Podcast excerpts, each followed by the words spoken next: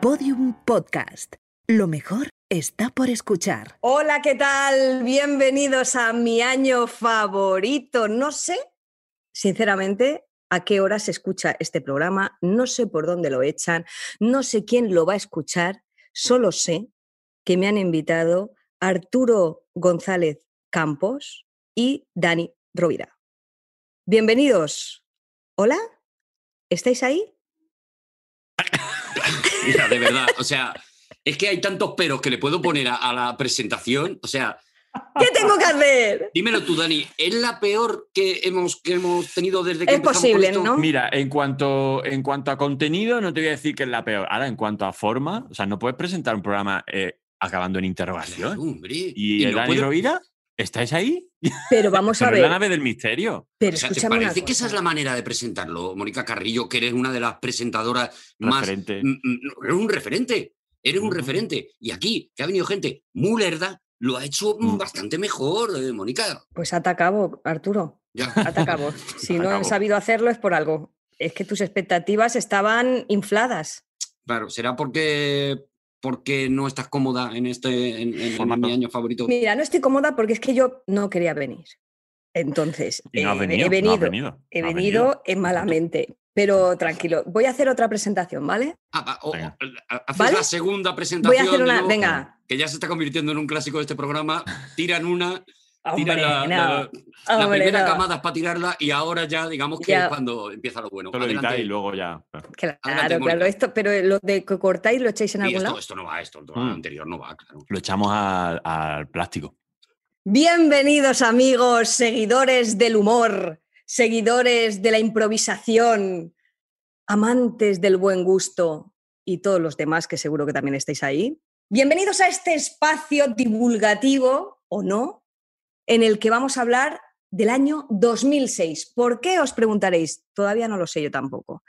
Ahora improvisaré, como se trata de improvisar, ahora improvisaré todo yo también un motivo. El caso es que mis grandes amigos, humoristas de pro, grandes referentes, Arturo González Campos y Dani Rovira, me han invitado, no sé con qué motivo, no sé por qué menester, y haremos de todo menos reírnos de ustedes, de vosotros, salvo que lo veamos necesario, ¿no? Muy bien, sí. ¿Por qué termino las presentaciones en, en interrogante? Diréis. Pues no lo sé, no lo sé, porque me enseñaron que había que terminar muy arriba. Bienvenidos a mi año favorito.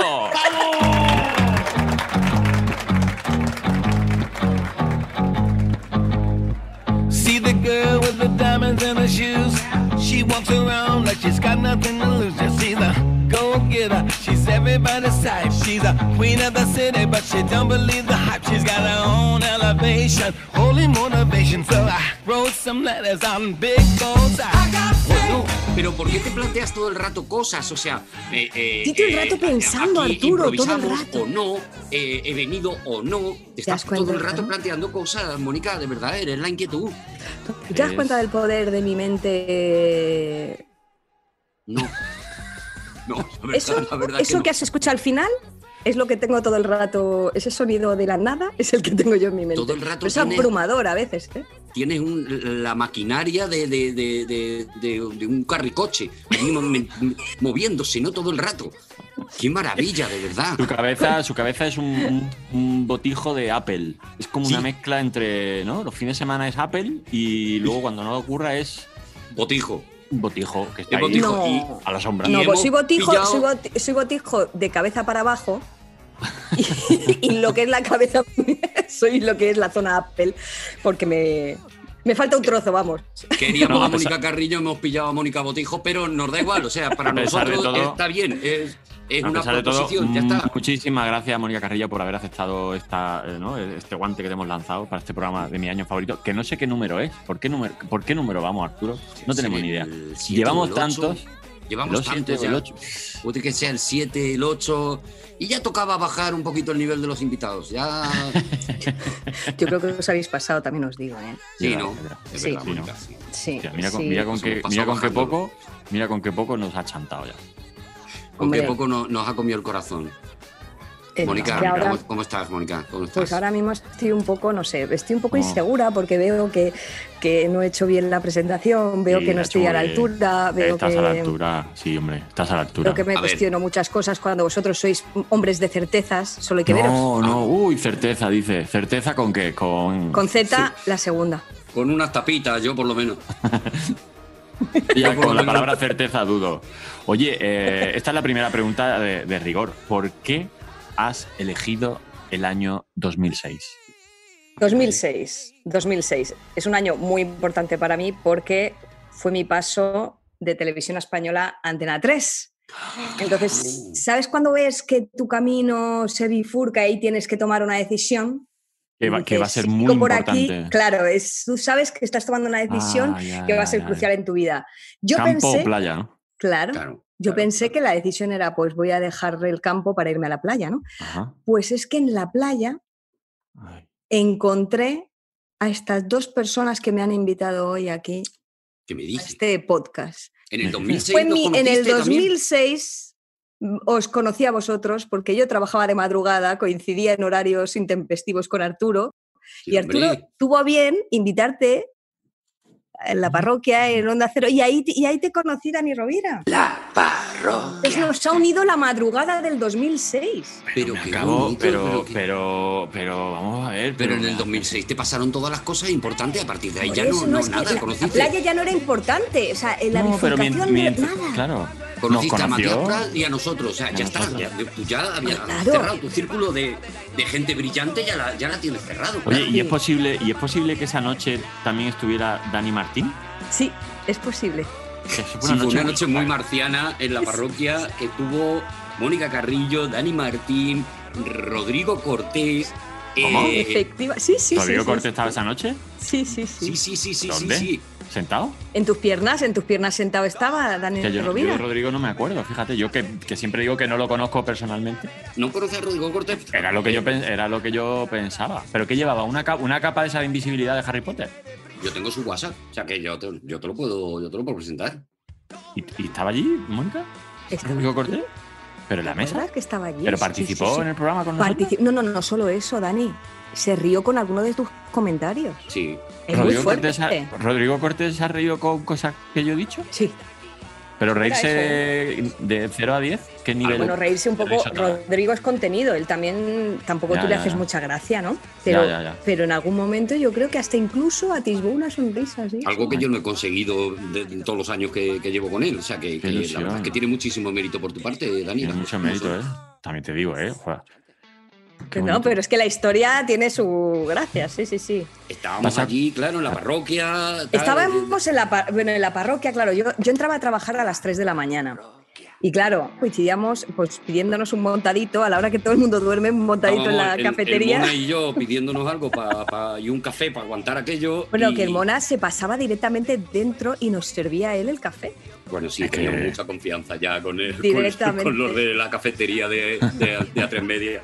Teníamos Sí. muchísima confianza. Y eso une Nos mucho Hacíamos el porque- bacon bien hecho y todo, claro. Claro, y vosotros estabais allí trabajando, pero ¿qué cojones hacía yo allí a, la- a las 2 de la mañana? No, esa es, que porque, porque viniste de invitado, porque, Ah, porque era esta joven. gente, no claro, esta gente decía, vente, vente a la radio a las Tenía 4 de la mañana y decías, venga. Y Estaba lleno de ilusiones. Dani. Estaba lleno de estaba- tenía una, una maleta cargada de sueños y. y Claro, no Te tenía decían, te viene a las 3 de la mañana un programa y decías, pues tampoco tengo dónde, dónde meterme. Las cosas Tampoco como digo son. si, se, digo si se está calentito. Yo es que al principio en Madrid lo pasé muy mal. Pues si se está calentito, voy. si me dais un poleo, yo con eso ya, que siente el estómago, yo con eso ya estaría, la verdad. Arturo, que es que después de eso, que pasamos una noche, yo la verdad es que me reí muchísimo. Yo tengo el recuerdo de que salí de aquella madrugada con un dolor en la cara de haberme reído, que yo no tenía esa sensación de, de hacía mucho tiempo, de Claro. tanto tiempo, de no parar de reírme. Las famosas agujetas de carrillos, ¿no? Eso es. Sí. Ah, Ojalá, escuche, metía. ojalá, ojalá escuche esto Rodrigo Cortés. Seguro que le hace mucha risa. Sí, se ría un poco con lo que digo. Veo en este momento corte a Rodrigo Cortés. eh, Este gilipollas. Rodrigo Cortés con la mano bajando el volumen de la- del podcast donde lo está escuchando, bajando el volumen y diciendo, menudo imbécil. Pues bueno, estos son, estos son batallitas ya de abuelos, ¿no? Que nuestro, nuestros Pero espera, pero no, no, batallita, es que una Batallita, semana batallita. después yo iba a Marbella y cogí el Mm. AVE y entré en el AVE y a- al lado de quién me tocó todo el viaje. Pues yendo a Marbella me lo estoy viendo venir. Pues fíjate, el Dani Rovira, que ibas, a una, que ibas tú, que, que claro, que estaba allí tu padre esperándote cuando llegamos, que ibas tú a una revisión de oftalmología. Iba yo, sí, a mirarme los ojitos. Que me los Sí, miraba señor. yo antes en Málaga, ahora me los miro en Madrid. Me lo- Yo me, miro los ojitos. Tú para adentro, ¿no? Sí, yo para adentro. Yo pa' Me dentro. miro a mí mismo los Sí. ojitos. Y a, y a mí me pasa una cosa en el oculista y es que cuando voy me cobra un poquito menos. ¿Sabes por qué? Porque como tengo los ojitos tan juntos, él, eh, lo- lo- la consulta es como un todo. Te ¿sabes? cuenta como un ojo nada más. Claro, me cuenta como un ojo. Sí, como. Sí. Sabes que cuando vine yo a Madrid la primera vez llevaba el pelo muy largo y entré en una peluquería, una cadena de estas de peluquería en la de mi casa y fui y me dijo, uh, pelo largo cobramos doble. ¿Cómo? Y Pero si el digo- corte. Y ¿Cómo? dije yo, "Mm, bu- bu- bueno, lo llevaba bastante largo, dije, "Bu- pues cóbreme lo que tenga que cobrarme, pero, pero te atiéndame. Y cuando me cogió el pelo y vio lo fino que lo tenía, dijo, uh, pues si tienes cuatro pelos, nada, para, para adelante te cobro sencillo. Ah, te hizo rebaja. Sí, pero una rebaja desde el insulto, ¿no? Como diciendo- La- De- de- Desde el insulto, desde La el rebaja insulto. Ah, de pelo pero tiene- pobre. Claro, claro. Ay. Imagínate a mí, a mí me pagan. A ti te sale a Digo, yo me dan devolver. dinero. Digo, yo Si te pagan, tú entras, barres, te lo pones y te vas. Eso, y dejas la peluquería limpia. Eso es, porque mira, me sale más barato que irme a Turquía, la verdad, ir aquí a la peluquería de aquí abajo Ah, y yo todos los días tengo melena bajo sí, y me sí, pongo sí, otra. Y depende de la gente que haya venido, pues llevo el pelo de una manera o de otra y por eso soy fantasía. Fantasía cada, cada minuto. Aparte que tú tienes un pelo fuerte ahí en la cabeza, tú tienes el, el pelo de tu cabeza es como el de la barba de Homer. La verdad, la verdad es que sí. Yo soy Homer con la cabeza dada la vuelta. Efectivamente. Efectivamente. Si la Sí. giras, eso, es lo que soy. Tengo, yo tengo que hacerte una consulta. Si alguna vez fueras a hacerte el implante este de... Es que no- nunca os lo he ¿A ponerme pelo? a un chico. Claro, ponerte pelo. Sí. ¿Nunca habéis tenido la, la tentación de decir, pues yo me haría unas formas extrañas? O sea, tú te puedes poner, te puedes dibujar las entradas como tú quieras. Claro. Te podrías Pero yo- poner unas ondas. O sea, yo- ahí yo no existe tengo- el divertimento, no existe la Sí. fantasía. Ahí Pero yo ya tengo el signo de Batman eh, en, las, en las Claro. entradas. Bueno, bueno, perdóname, puede ser, el de, puede ser el de Batman o el del McDonald's. Cuidado, también dependiendo de lo cutre que. Es Ronald. Es Ronald. Eres, eres el payaso Ronald. Es verdad, tienes ahí. ¿Tú qué te harías, Arturo, si fueras? Hombre, yo me haría, por supuesto, fantasía también, sin duda ninguna. Claro. Pero, Hombre, por supuesto, por supuesto. Yo me pondría a lo mejor pelo solo en una entrada. Me dejaría, por ejemplo, no he visto nunca eh, una sola entrada en un lado y en el otro muchísimo pelo. Y, Una entrada o, muy rizado, o muy rizado en un lado y muy liso en otro. Y muy liso Ah, en claro, otro. Eso claro. Oh, qué bonito eso. De repente Claro. pelo por, pelopo por De- un lado y. Claro, y dice, ponme de la patilla, que lo tengo como más afiladito en el lado derecho, pero luego me sale así de la nuca rizado, ¿no? Esto que. ¿Sabéis que me llamaban pelopo en el colegio? Fijaos, ¿Pelopo? Porque lo tenía, para lo lo que he tenía rizado. Lo tenía Yo, rizado. tenía, yo era, yo era el, ¿Lo tenía el- bravo? el sexto de los Jackson Five. El sexto. era- Claro, ¿Qué ha claro, claro, claro. De tanto pensar, Arturo. Pues claro que me puse. Me, un mal verano. Me, me puse, a a hacer podcast y mira, y. Sí, sí, Estás sí. abarcando más de lo que debes. me enredé con la mierda esta de los podcasts y, y- y fíjate lo que, lo, lo que, la que he liado. Que yo digo, Mónica, que ¿qué hacías Sí. antes en televisión española? ¿Qué hacías? O sea, ¿qué venías de hacer? ¿Ya hacías telediarios? Allí estuve presentando un par de años telediarios. El telediario América, no sé si alguna vez habéis estado allí en, en- en toda América, se ve, sobre todo en Latinoamérica, pero también en Estados Unidos. El diario América, que es el que aquí se emite a las 2 de la mañana, pero allí es hora hora punta, digamos, ¿no? Sí, Porque son 8 o prime 9 time. de, la noche. Y entonces era, eh, la verdad es que era muy interesante porque yo aquí estaba relajada dentro de los nervios, porque yo el primer día, ahora si queréis hablamos del primer día, porque eso Por fue favor, primer día. Por espanto. favor. Pero, pero sí que es cierto que aquí tus jefes estaban durmiendo a las 2 de la mañana y tú estabas relajado. Y aquí nadie te veía, porque en realidad salía solo por el 24 horas. Entonces Ah, sí. el público es más reducido, ¿no?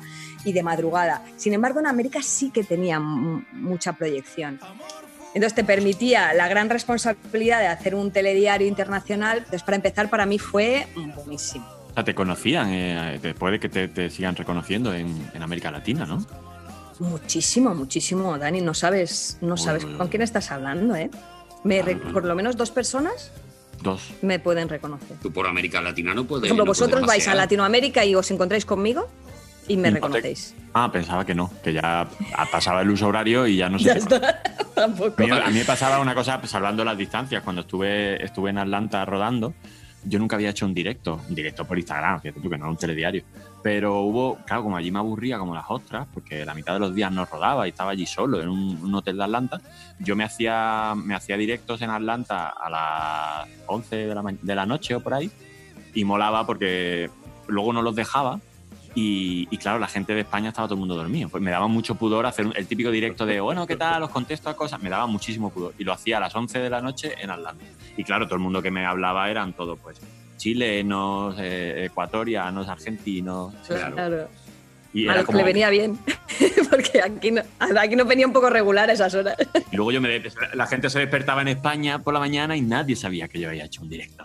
Oh. Chúpate esa España. ¡Qué bribón! Al, fin, al final la fama es una cuestión de, de uso horario. O sea, en realidad, Sí, sí, sí, en sí. cuanto te sales de tu uso horario, eres no nadie. te conoce nadie, No. la- a la gente le importas una mierda.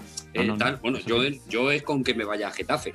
Sea, yo ya con el Sí. cambio de hora de aquí a Getafe, yo ya he Tú perdido. en Getafe pierdes ya un poquito de cobertura. Sí. sí. Claro. Tú en Getafe ya eres un poquito Agustín Jiménez, que para los que no sepáis, meteros en su Twitter y ver su- sus hilos de famosos de mierda de Agustín Jiménez, que es maravilloso. Todo el mundo, muchas, claro, Agustín Jiménez, monologuista de toda la vida, del Club de la Comedia, actor, ha hecho un montón de programas y demás. Y, y claro, a él se le acerca mucha gente, pero no. Y él es tan. Él, él tiene tan poca vergüenza y él se ha pasado ya todas las pantallas de, Ah, de- de la igual. vida. Entonces, él mismo dice, ¿te importa que yo grabe también mientras me hago la foto contigo? Y viene el fan, sí, sí, claro. Y a todos le pregunta, ¿cómo me llamo? Y, ah, bueno, es que ahora mismo me has pillado. ¿De esos cuántos puede tener? Eh, ¿200? 200, A cada 200, cual más... eh, ay, qué apuro, yo pasé una vergüenza. 200, 200 tendrá. Sí, Mira, sí, sí. escúchame una cosa. Cuando Dani vienen y te preguntan, ¿tú eres famosa? Eso es muy Uy, bonita esa frase. oye, digo, bien. hombre, Oye, pues si me lo preguntas, a lo mejor me, no. Me interesa, me interesa mucho esto, porque claro, esto lo hablamos nosotros siempre desde los que son más cómicos, actores, pero claro, a una presentadora de telediario, eh, ¿cómo, eh, cómo le cuando te conoce la gente, es decir, en líneas generales, habrá pasado de todo, pero ¿cómo te aborda eh, la No, gente cuando por- te ve es por cierto la calle? que con respeto, porque el informativo sí que nos da esa pátina de seriedad, aunque bueno. Si te mm, conociera. Exacto. Bueno, y Matías, ya ves tú también, esa, estar lado de Matías ya a mí me ha dado credibilidad, pero también me ha salpicado el tema del sentido del humor. Y, y bueno, y yo también lo sabéis que lo tengo. Entonces, eh, siempre el tono cercano, pero sí que es cierto que, mm, que mantiene las formas, yo creo que más que, que con un cómico, que a lo mejor sí que te tocan más. Pero de todas formas, ya desde la era del móvil, que ya sí que te piden selfies o, o con los libros, en mi caso también, que ya hay un fenómeno, ya no es que te conozcan solo por eso, sino porque les has hecho sentir Claro. al leer algo tú de... Claro, es distinto la sensación que les generas y sí que piden más cercanía, un selfie, eh, poder besarte o... a- ¿No, no no sé. les sorprende Mm, que tengas cortarte el piernas? pelo. Porque yo, la primera vez que yo conocí a Mónica Carrillo, lo que pensé es, tiene piernas. Ah, Sí. Porque, Pero- claro, pero bueno, claro, era telediario no tiene piernas. Ahora ya como ya de unos años a esta parte, porque a lo mejor nos hemos puesto de pie en el año 2008, Sí, ¿eh, Arturo? sí, que tienes claro, que ver un pelín, un pelín poco. mal la tele. Oye, escúchame una cosa. Molaría, molaría la primera vez que salen los dos de pie, son dos centauros. Yo solo por eso, eh, vamos. eh. Repente son dos Mira, estoy centauros, o sea. A Matías como un centauro y de verdad que es la imagen que me quiero llevar de, de este Lo programa. es, lo es. Lo es, lo es, lo es. lo es. Matías es un centauro. Yo diría claro. un titán. Ya está, ahora hablaremos, Claro. ahora hablaremos de eso. Pero es que, Su es que, padre era Dani, un kraken, ¿eh? Bueno, es increíble porque Dani Rovira y yo tenemos una conexión, pues yo creo que es, es- yo creo que es mágica, las cosas como son. Yo creo que es algo, Sí, algo mítico. A mí me ha pasado estar Dani en su casa, yo en la, en la mía, y a lo mejor Mm. ponerle yo, voy a cenar huevos fritos con chistorra, y me Ajá. pone él, yo no, por Yo no. ejemplo, ¿sabes? O sea Claro. que el- el- hemos- tenemos una conexión muy bonita. Sí, Muy eh, a, lo bonita. mejor, a lo mejor yo digo, Arturo, voy, voy a hacer una hora de spinning. Sí, y dice- digo, digo, yo me voy a acostar, Dani. Yo me voy a acostar. Entonces es muy bonito, de verdad, lo que, lo Mantenemos- que nos ocurre.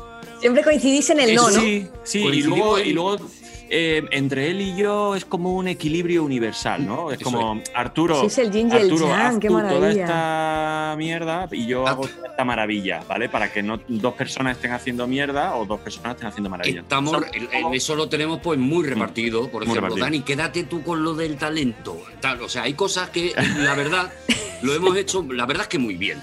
La Pero a veces lo que hacemos es coincidir del todo. Tú fíjate, Dani Rovira, Ajá. hoy has hablado ahora mismo hace un rato de un personaje que tuvo un papel muy importante en el 2006.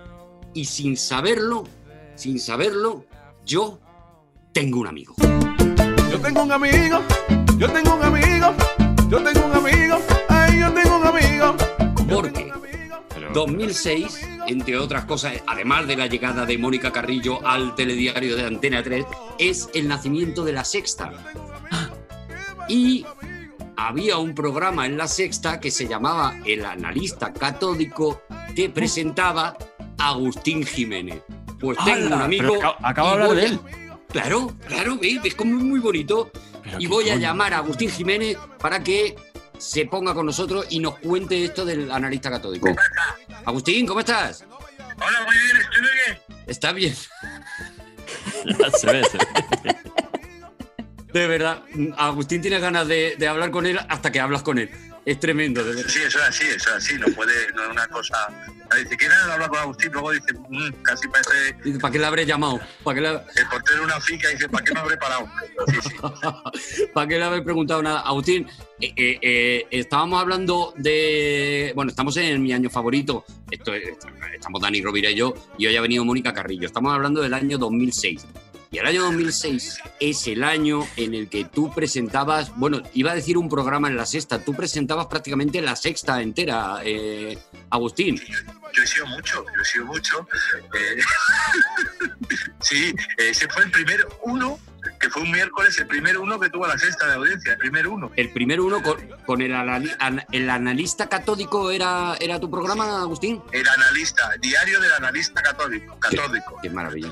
Puede sí, salir sí, mal. con la canción además de comienzo, que incluso hay chavales, un día no se me paró el otro día un chaval a cantármela. ¿Y cómo era? Yo no me acuerdo. Si de mayor iba a ser pianista, callista o dentista, pero no pudo ser, me patina la pinza, salta a la vista, ¿sabes? No sé si os eso. Hablo francés, en inglés, tiro Un uno- un. Una rana me dijo al oído, oye, tú vas a ser el analista. Esa canción. Pues muchísimas gracias, Agustín Jiménez, por tu presencia en, en, en mi año favorito. Oye, el diario del analista católico, no católico, por favor, que hay gente que me está diciendo. Gra- gracias por venir. La verdad es que se equivoca un montón de gente. ¿eh? Adiós, Agustín. Adiós, Agustín. Adiós, adiós Agustín. Míralo. Oye, lo, has, lo- o sea, como que, como que lo has arropado con mucho cariño y luego te has deshecho de él como, como ¿Has visto cómo le, le he hecho una presentación? Le he, Claro. puesto, le he puesto una alfombra, le, le he puesto un fotocall, le ¿Y he puesto todo. Y luego he puesto a los fotógrafos de espaldas de, a él, ¿sabes? Claro, Haciéndole fotos a otra persona. deshecho, te has deshecho de él como, como, como de un niño tarado en Esparta, ¿no? Es como, Bueno, pues, pues, pues Agustín Jiménez, y es que estar, estar describiendo. Oye, antes de entrar, eh, antes de, antes de entrar un poco más en el año 2006, eh, yo tengo una, mm, yo tengo una pequeña, no, no es paranoia, pero soy bastante aficionado a que cuando exi- existen como casualidades a nivel mundial, que cuando me di cuenta y las localizo, me hace, me hace, no sé por qué, me hace como mucha ilusión. El timbre de voz. El timbre de voz. Cada uno tiene su timbre de voz, ¿no? Y luego ya pues puedes modularlo. Eh, hay peña que tiene el mismo timbre de voz que, otra, que otras personas, ¿no? Entonces, eres un enfermo con eso. tú- tú- bueno, tú a mí lo de las imitaciones, sí, sí.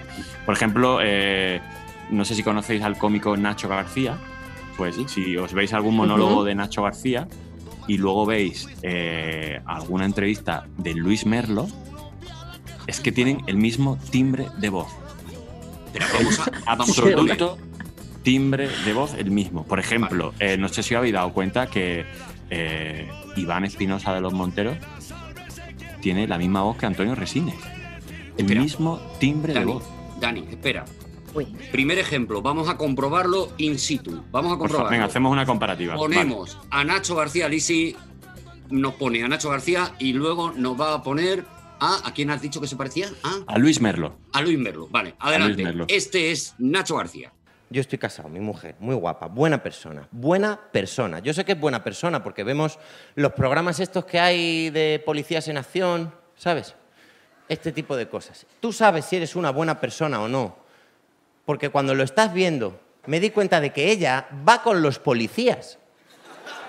Y este es Luis Merlo. porque España es un país muy rico culturalmente. Por ejemplo, tenemos un montón de lenguas oficiales en el territorio español. Vamos a ver, contemos. Tenemos el castellano, el euskera, el catalán, el gallego y el inglés nivel medio. La verdad es que, de verdad, eh, eh, eres, así, no? eres más, eres más Eh, canino que que, son la que- que carapapa. ¿eh? Son la misma Sí, persona, sí. ¿no? Bueno, es que también es verdad que Nacho si hace un monólogo así que está como, como el tono muy arriba, pero hablando los dos calmados el mismo. Y luego tenemos esta. Antonio Resines. Somos ceros y unos, sombras de las ideas, marionetas movidas por los hilos de un dios cruel.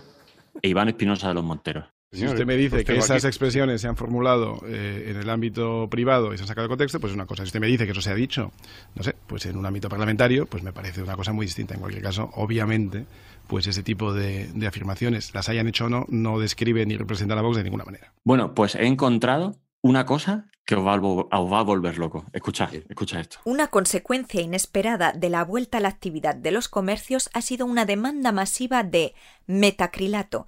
Es el material transparente con el que se fabrican mamparas de seguridad y empieza a escasear. Se ha disparado de precio. Algunos fabricantes han tenido que recurrir al mercado negro. La gente se pega por un metro. Se habla ya del oro transparente y se calcula que pasaremos un tercio de nuestras vidas parapetados tras este material. Mónica Carrillo. Era Mónica Carrillo. Pero vamos a ¿No es ver. Mónica Carrillo. Pero vamos a ver. ¿Yo tengo ese timbre de voz? Si yo no sé decir metacrilato. No, sí lo saben. Eso para empezar. Eso para empezar. Sabemos que no soy yo por eso. Sí, es verdad que, bueno, os digo quién es, no es, no es Mónica Carrillo. Lo que pasa es que al, al mandarme Pero un es Mónica audio- Carrillo de verdad. No, no, no es, no es, no es. Al mandarme un audio haciendo como de, como de, mm, eh, como si fuera una noticia de telediario, es verdad que ella ha cambiado su manera de hablar y se ha alejado un poquito, pero el timbre es, el timbre es absolutamente, absolutamente el. Se han golado, se han golado. Ella se han golado por, porque le han dicho presenta una, una cosa de un telediario y es lógico. Pero, Bueno, pues, pero a- ¿A quién, ¿Pero quién se está engolando? ¿Me, o sea, eh, ¿me estáis No, no, no, criticando? no. Yo lo que estoy diciendo es que eh, hay una, hay una. Es que no, es, es porque no sé ahora mismo, no sé ahora mismo qué hacer. Yo- No sé ahora mismo si ofenderme, No. si, si defenderme, si daros las pero gracias. no habéis o qué. captado ahí como el, el- el- el mismo timbre, que es a mí me ha parecido que era Sí. Mónica Carrillo engolada. Tú le, tú le das la razón a tu amigo, Bueno, Arturo, porque no tienes Bueno, personalidad. es- y Esta esto ya mujer lo es Raquel. Raquel Racionero, que es una actriz improvisadora, y yo no la conocía personalmente, pero escuchando un podcast que recomiendo a toda la gente que le guste la impro, eh, Walkie, de Javi Ah, sí, Pastor. Ana Morgade e Ignacio, pues invitaron a esta chica que es Raquel Racionero, y yo estaba por aquí dando un paseo y de repente estoy escuchando a esta chica, te juro de verdad, escuchar ese podcast. Digo, es, es, es igual que Mónica Carrillo. Y nada, pues, pues ahí os lo he dejado, este regalito. Que si algún día encontráis alguna cosa Muchas- parecida, que me la mandéis, por favor, porque es que es- a mí me O parece sea, voces que se parecen, te las pueden mandar, eh, Dani. Por, Por favor. las pueden colgar en la, en la Sí, cuenta de mi sí. año favorito, por ejemplo. Sí, sí, voces por que la favor, gente considera que se parecen entre ellas, no Sí, sí, timbres sí, de sí, voz. sí, sí. Eso es, eso es. Para gente con oído, pues eso, oído de perro, oído canino. Bueno, desde aquí mal, muchísimas mal, gracias a. Raquel Racionero. Imagínate una persona que yo no conozco de nada, me pasan su teléfono y le mando un audio contándole esto. Oye, mira, que es que resulta que tienes el mismo timbre de voz que Mónica Carrillo, que estamos haciendo un podcast, que va a venir Mónica Carrillo, que se me puedes mandar un audio de 30 segundos haciendo como que eres Mónica Carrillo. Y ella, y pues, ha accedido porque es una, es una tía maravillosa. Raquel pues, Racionero, buscar cosas suyas, está en Francia. Raquel, me encanta tu voz a y la tu policía, timbre. que es lo que me Ahora- ahora habrá hecho. Van a Me estar han en Almagro. el teléfono, hay un señor que dice que es Dani Rovira y me está mandando audios muy raros. Sí, sí, y por sí. favor, eh, policía, detengan a este señor. Bueno, van a estar en Almagro, ¿eh? le voy a hacer un poquito de publi. En Almagro, en el Festival de Almagro, ella tiene una compañía y un espectáculo de, de- de títeres. Creo que van a hacer algo del siglo de oro y bueno, es, una, es una maravilla esta, esta mujer. Vive ha en. Francia, es lo único malo, pero es muy, muy, muy bueno.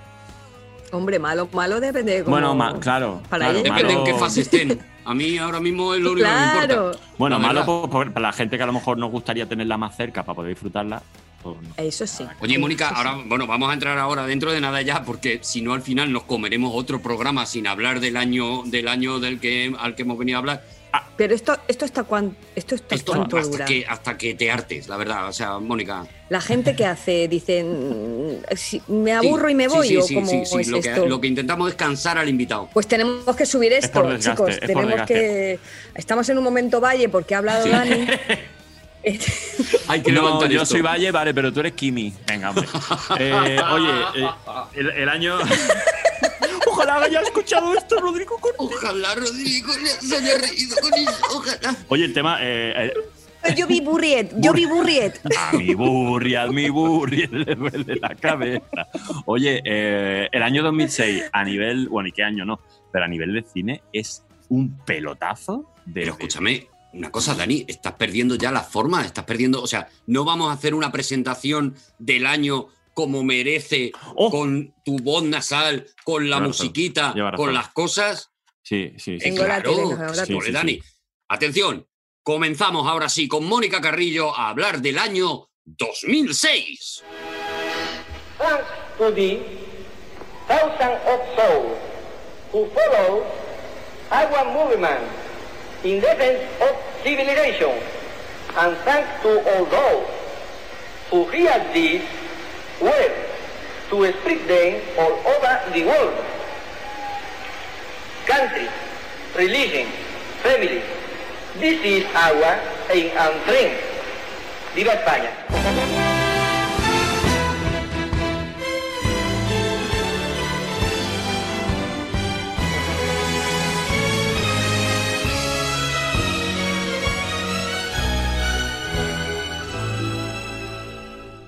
El año 2006 corría primero de enero del año 2006 cuando empieza el año 2006, que a priori es un año común comenzado en domingo y según, según el calendario gregoriano, año del perro. Ah, guiño, guiño. según el calendario chino. Año de Mozart, conmemorando el 250 aniversario del nacimiento del compositor, 150 aniversario del nacimiento de Tesla y el 50 aniversario de Televisión Española. Comienza, como bien ha dicho nuestro buen compañero Arturo, la emisión de la sexta y es el año en el que por primera vez la selección española de baloncesto em, se proclama, bueno, se proclama porque lo gana, no porque se proclame porque lo gana, el campeonato del mundo de básquet en Japón contra Argentina. Arturo, ¿cómo lo votas? Pues, ¿Cómo lo votas? ¿Cómo lo votas? ¿Es algo argentino eso? Yo no, no- no sé, ah, o te lo has inventado directamente. ¿no? Por Qué maravilla, de verdad. El año 2006, y analizarlo con Mónica Carrillo, esa, esa muchacha, esa muchacha que llegaba a- a- al... Oye, ¿cómo es el primer día? Porque a ti ya te contratan diciendo vas a hacer el, el informativo con Matías No, Prats. no, no, no, no, que va. No, no, no, no, no, que va. Bueno, yo estaba, eh, yo, a mí me, yo estaba en televisión española primero mm, de becaria, luego redactora de economía y no es hasta cuatro años después que me ponen a presentar. Que a mí me daba mucha vergüenza cuando me hicieron una prueba de cámara. Y ya cuando sí que me llaman para Antena 3, lo que me ofrecieron es hacer el matinal. Y dije yo, hombre, por Dios, no dormir por las noches y estar de 6 a 9 de la mañana en directo, eso es lo que todo el mundo estaba esperando. Hombre, está en la universidad de periodismo todos los chavales. Ojalá me toque a mí, dámela a mí. Mónica. Ojalá. Ojalá, ojalá. Y dije yo, la escuela de la vida, me encanta esa la frase, ¿cómo vida, es sí. eso de la escuela de la, la universidad de la A mí me vida? gusta la frase de la vida. Universidad de la Vida y, y mi coche duerme en la calle. Qué maravilla. Oh, Mm. de verdad, son frases Sí, tan... sí, que dice, pero para él. Y tú, tú dijiste, venga, venga para adelante, ¿no? Y entonces yo dije, venga para adelante porque sabía que me iba a encontrar por los pasillos con vosotros, Me sinceramente. imagino que era... Y, y así fue. Y entonces empecé a dormir eh, tres horas seguidas, eh, así, Uy, malamente. uy, uy, uy. Malamente. Eh, Recuerda aquel año con mucho cariño, porque sí que fue un vértigo brutal dejar. Yo, yo ya era fija en televisión española, entonces ya sabes, ¿no? Dejar algo, un puesto fijo. Pero tú no tienes espíritu de en funcionario. televisión española. A ti te gusta la incertidumbre. No. Tú eres de saltar sin saber si hay red. Sí. Eres un alma libre. Lo hemos dicho, vosotros sois las certezas y yo soy Tú la eres la incertidumbre. incertidumbre. Tú eres un coche choque, tú vas loca. Sí. Yo voy Nosotros loquísima. somos la incertidumbre, pero la que, la que tiene trabajo desde el 2006, todo, lo, todo lo continuado, continuado, la que está metiendo una nómina de, segu- de seguro Sí, sin sí, Mónica sí. Carrillo. Las cosas como son. Es que Arturo, pero es que yo he trabajado, pero que- cuéntame. Oye, tú. pero a mí me ha llamado mucho la atención que has sido, has sido redactora de economía. Sí, ¿Controlabas, controlabas o empezaste a controlar a raíz de...? No, no, me tuve que poner las pilas, obviamente, porque además es muy interesante, porque es una información tan árida que, que el gran reto es, primero lo tienes que entender tú, obviamente, eh, porque al final eh, se trata de especializarte, lo tienes que entender y luego lo tienes que traducir al público general, porque no es lo mismo estar escribiendo en un medio especializado como puede ser pues, los periódicos Salmón, ¿no? que se supone que ya eh, los lectores son, pues digamos que ya saben lo que están leyendo. Eh, el público en general tú le tienes que explicar eh, o por lo menos hacerle digerible la información porque es que es muy árida y muy... Muy prosaica, ¿no? Muy, uf, no hay poesía, ¿no?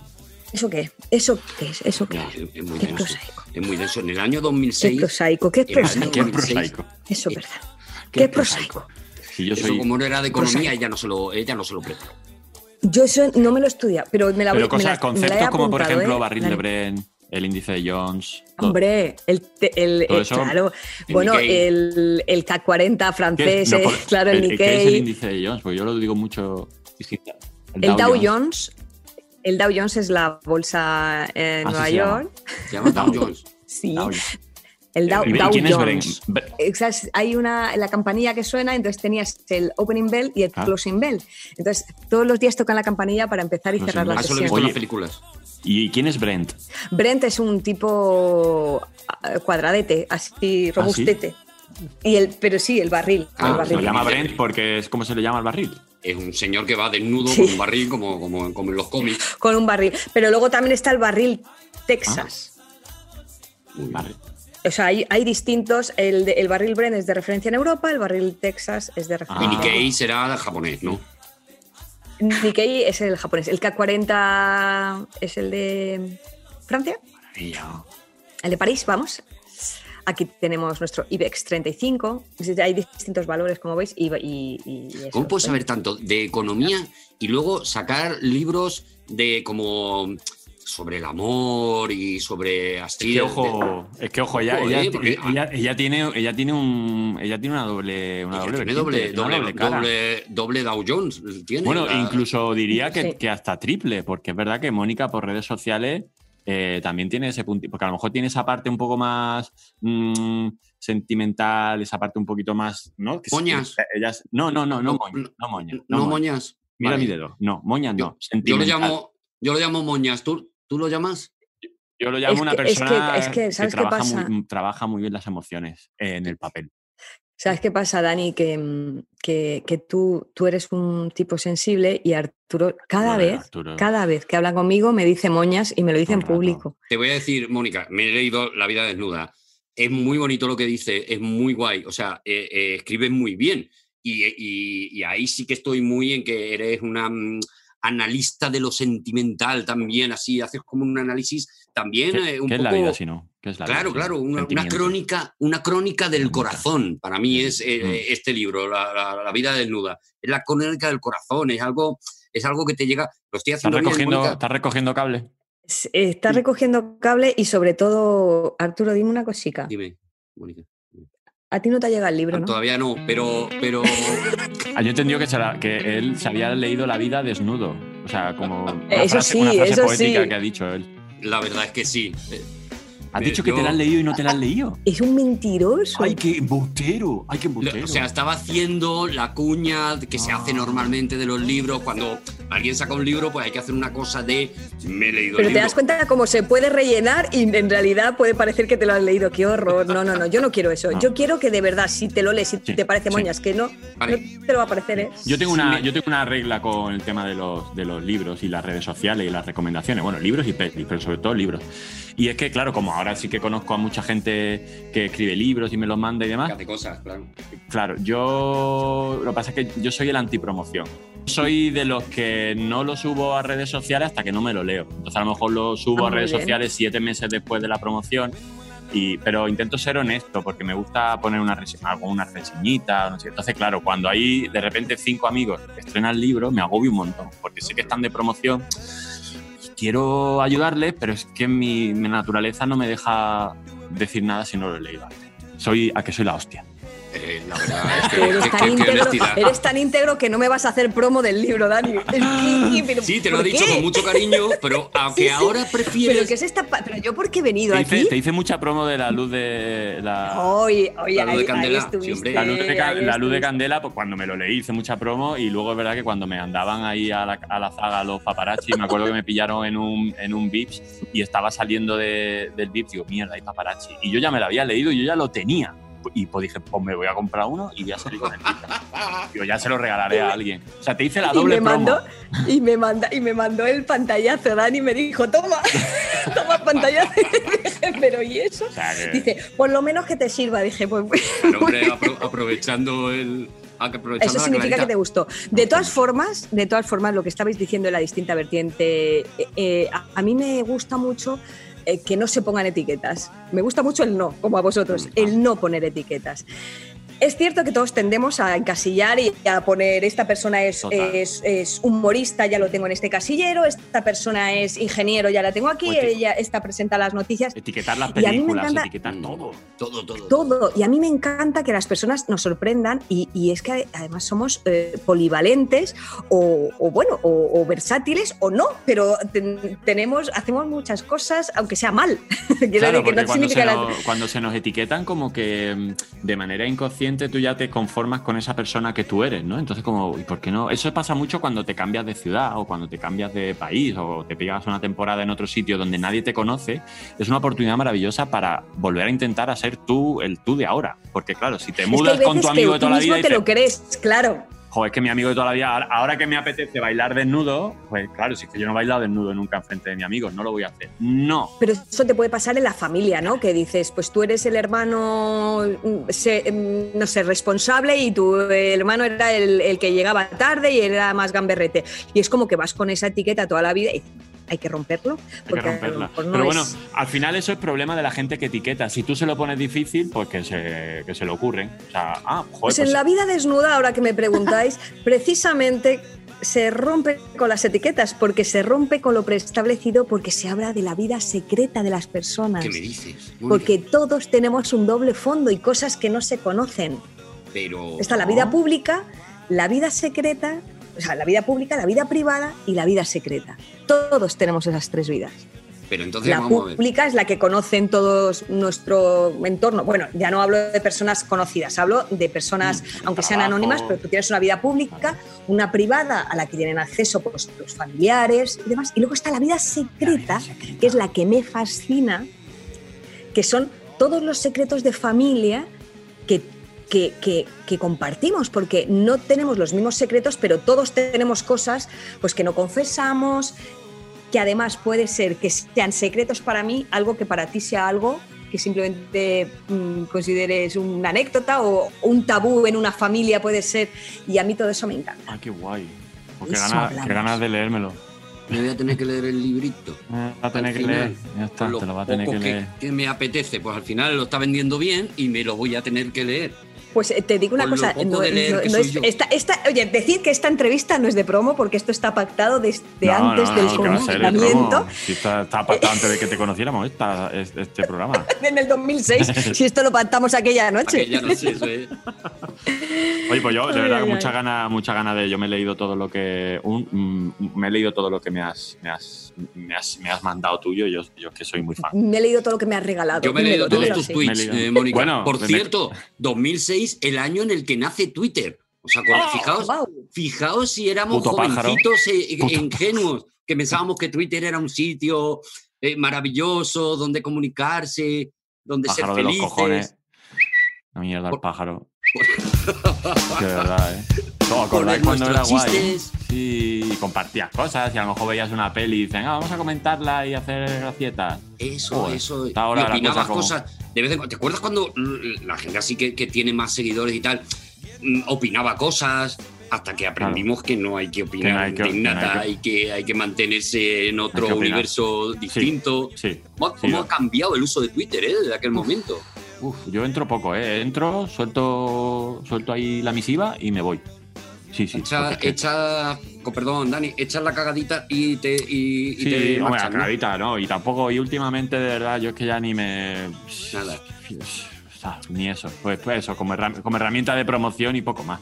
Ya está, ya está. Mónica encontró un, un huequito con, con sus poemas, sus microcuentos, tal, que es por lo que yo la, la llamo moña, porque son muy bonitos, un juego de palabras muy bonitos, tal, no sé qué, pero es verdad que cada vez que entra dice, bueno, es que, es que mm, mm, me está saliendo melaza por la pantalla de- del móvil. Escúchame, también hago chistes malos que son mejores que los tuyos. A mí me gustan.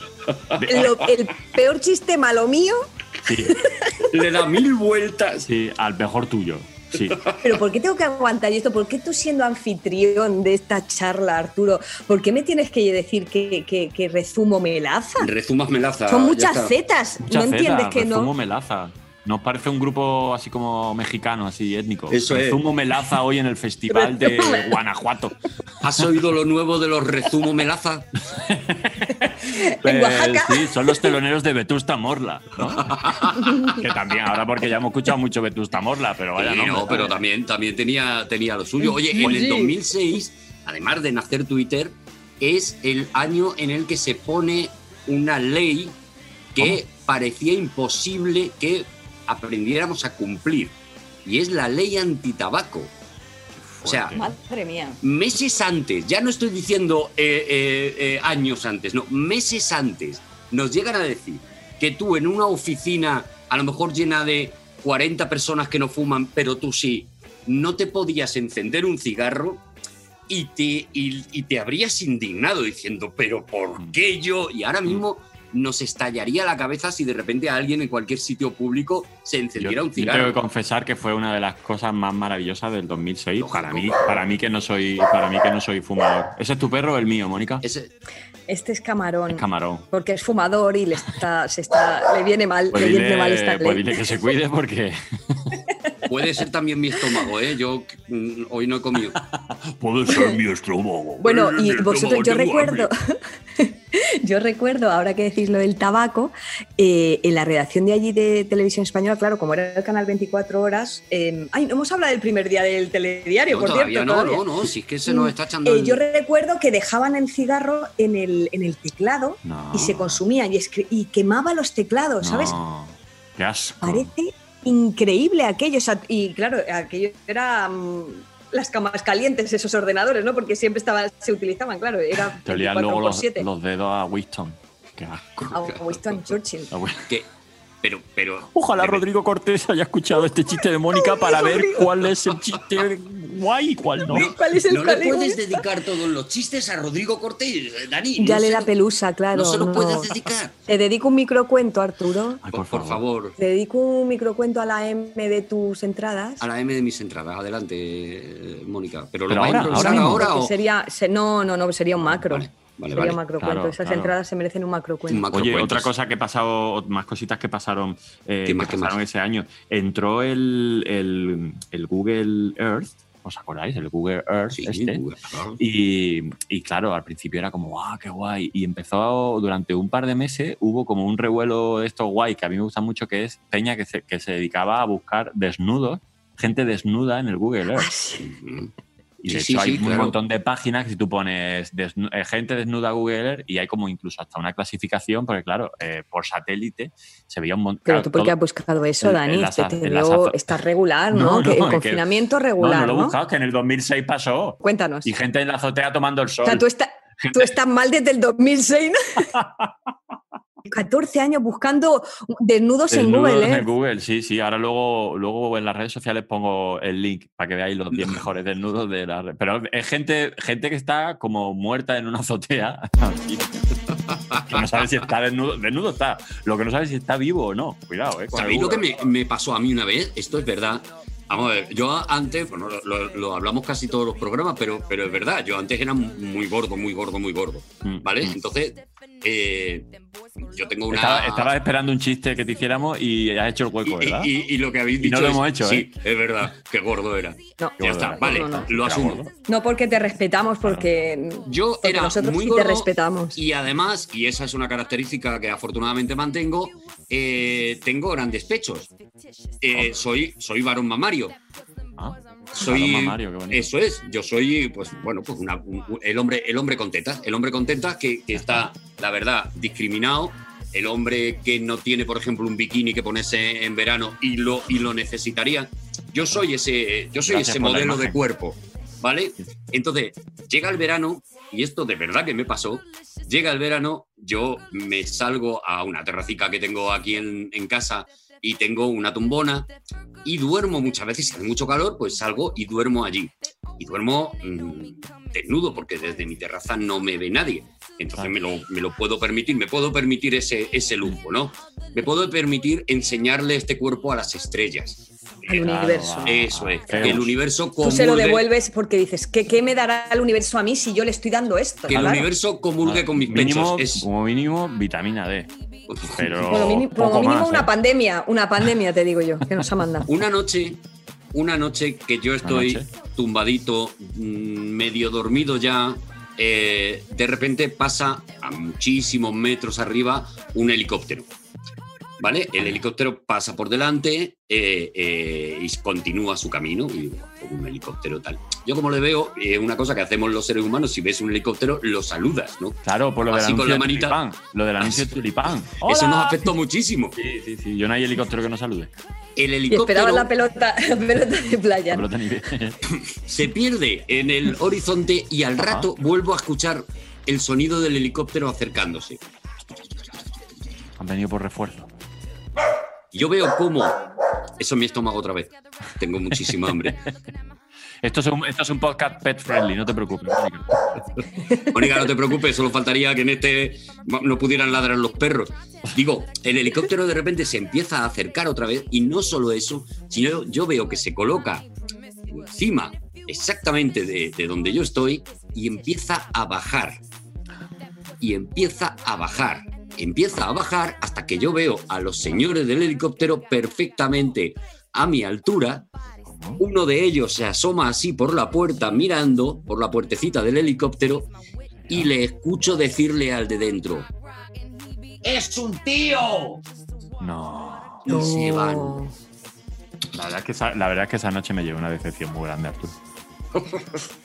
Os prometo que esto es verdad, que me ¿En pasó. serio? Creo que desde lejos, a lo mejor yo les Hombre, había- un cacho- es un cacho carne, claro. Claro, yo les prometía, yo les prometía algo que ellos Tus esperaban pechos, tus pechos. ver y sí. luego después, pues, eh, bueno, pues se ¿Y vieron. no pensabas que a lo mejor era Greenpeace? Podía ser también. En un tío no es ballena.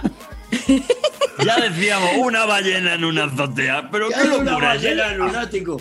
Y yo, adiós, señores, adiós. Con la pelota, ¿eh? tú ya te pusiste como una foca.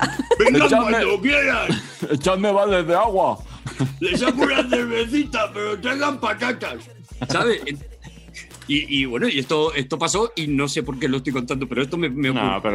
Esta anécdota a Arturo no le ha gustado a Rodrigo Cortés. No le ha gustado, pero no. Me lo no. acaba de decir, me, me- me ha mandado un, un- Pero a Rodrigo Cortés, un audio. todo lo que sea y- yo hablando, imposible. Es, No, no. es una, es- esta es una, es una parte que no me gusta mucho decir, pero es verdad que al final eh, casi, to- casi todo el rato fallece gente y, en y ese Sí. año falleció gente, gente muy importante, públicamente. ¿Quién? Supongo que falleció gente importante, pues, bueno, como falleció estaba mi viva antes, ¿no?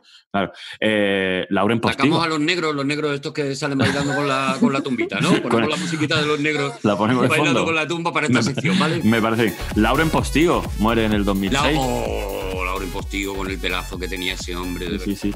Y bueno, y, y en 2006, eh, desgraciadamente, eh, fallece la más grande, Rocío Jurado. Vamos a escuchar una cosita de Rocío Jurado. Mira.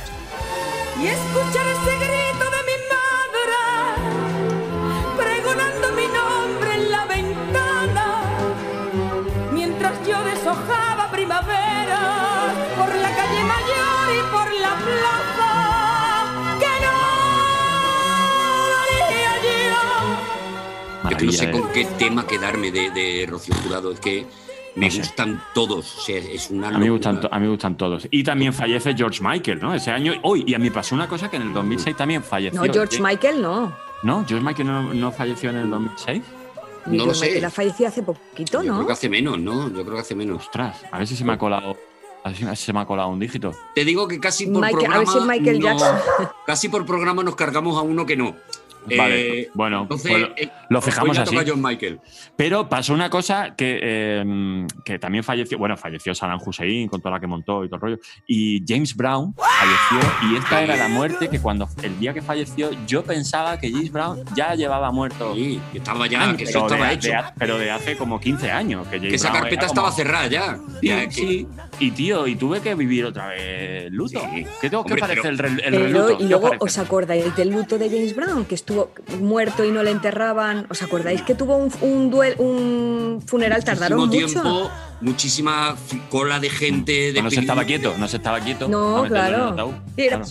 Se murió la más grande y el más grande, ¿eh? La verdad es que el 2006 fue, fue tremendo, ¿eh? Había parejas maravillosas en ese año, no sé si os acordáis. Bueno, que el año era. Bueno, en esos años todavía estaba Angelina Jolie, Brad Pitt, a- empezaron a salir. Y Claro. Brangelina, la Brangelina, Los, los. Brangelina. Fernando Alonso y Raquel del Rosario era la pareja. Del momento, junto, junto a Bustamante y Paula Eran esas parejas que estaban ahí de moda. ¿eh? Estamos hablando de que el amor es algo en lo que conviene creer, por lo que estoy viendo, ¿no? y Alonso que- ese año, Alonso ese año ganó el segundo campeonato del mundo. O sea, fíjate qué año más guay. Fíjate qué año más bueno. Y Pareja mira. Raquel sí. del Rosario, amor, trabajo, es la hostia, Fernando Alonso. Oye, de cine hay que hablar, ¿eh, Arturo? Que este año. Bueno, déjame contarte también que Tom Cruise y Katy Holmes se casaron también ese año. ¿Te ¿Ah, acuerdas? Tom Cruise que salió en el programa ese eh, que salía pegando botes en el sofá porque Ay, Katy sí, le ¿qué había dicho que sí? Y, era un- una escena completamente enloquecida, un Tom Cruise que había perdido la cabeza completamente. Hiperactuado, hiperactuado, quizás. Sí. Un poquito hiperactuado, dando saltos en un sofá y tal. Pues se casaron, se casaron por el rito cienciológico y todo eso.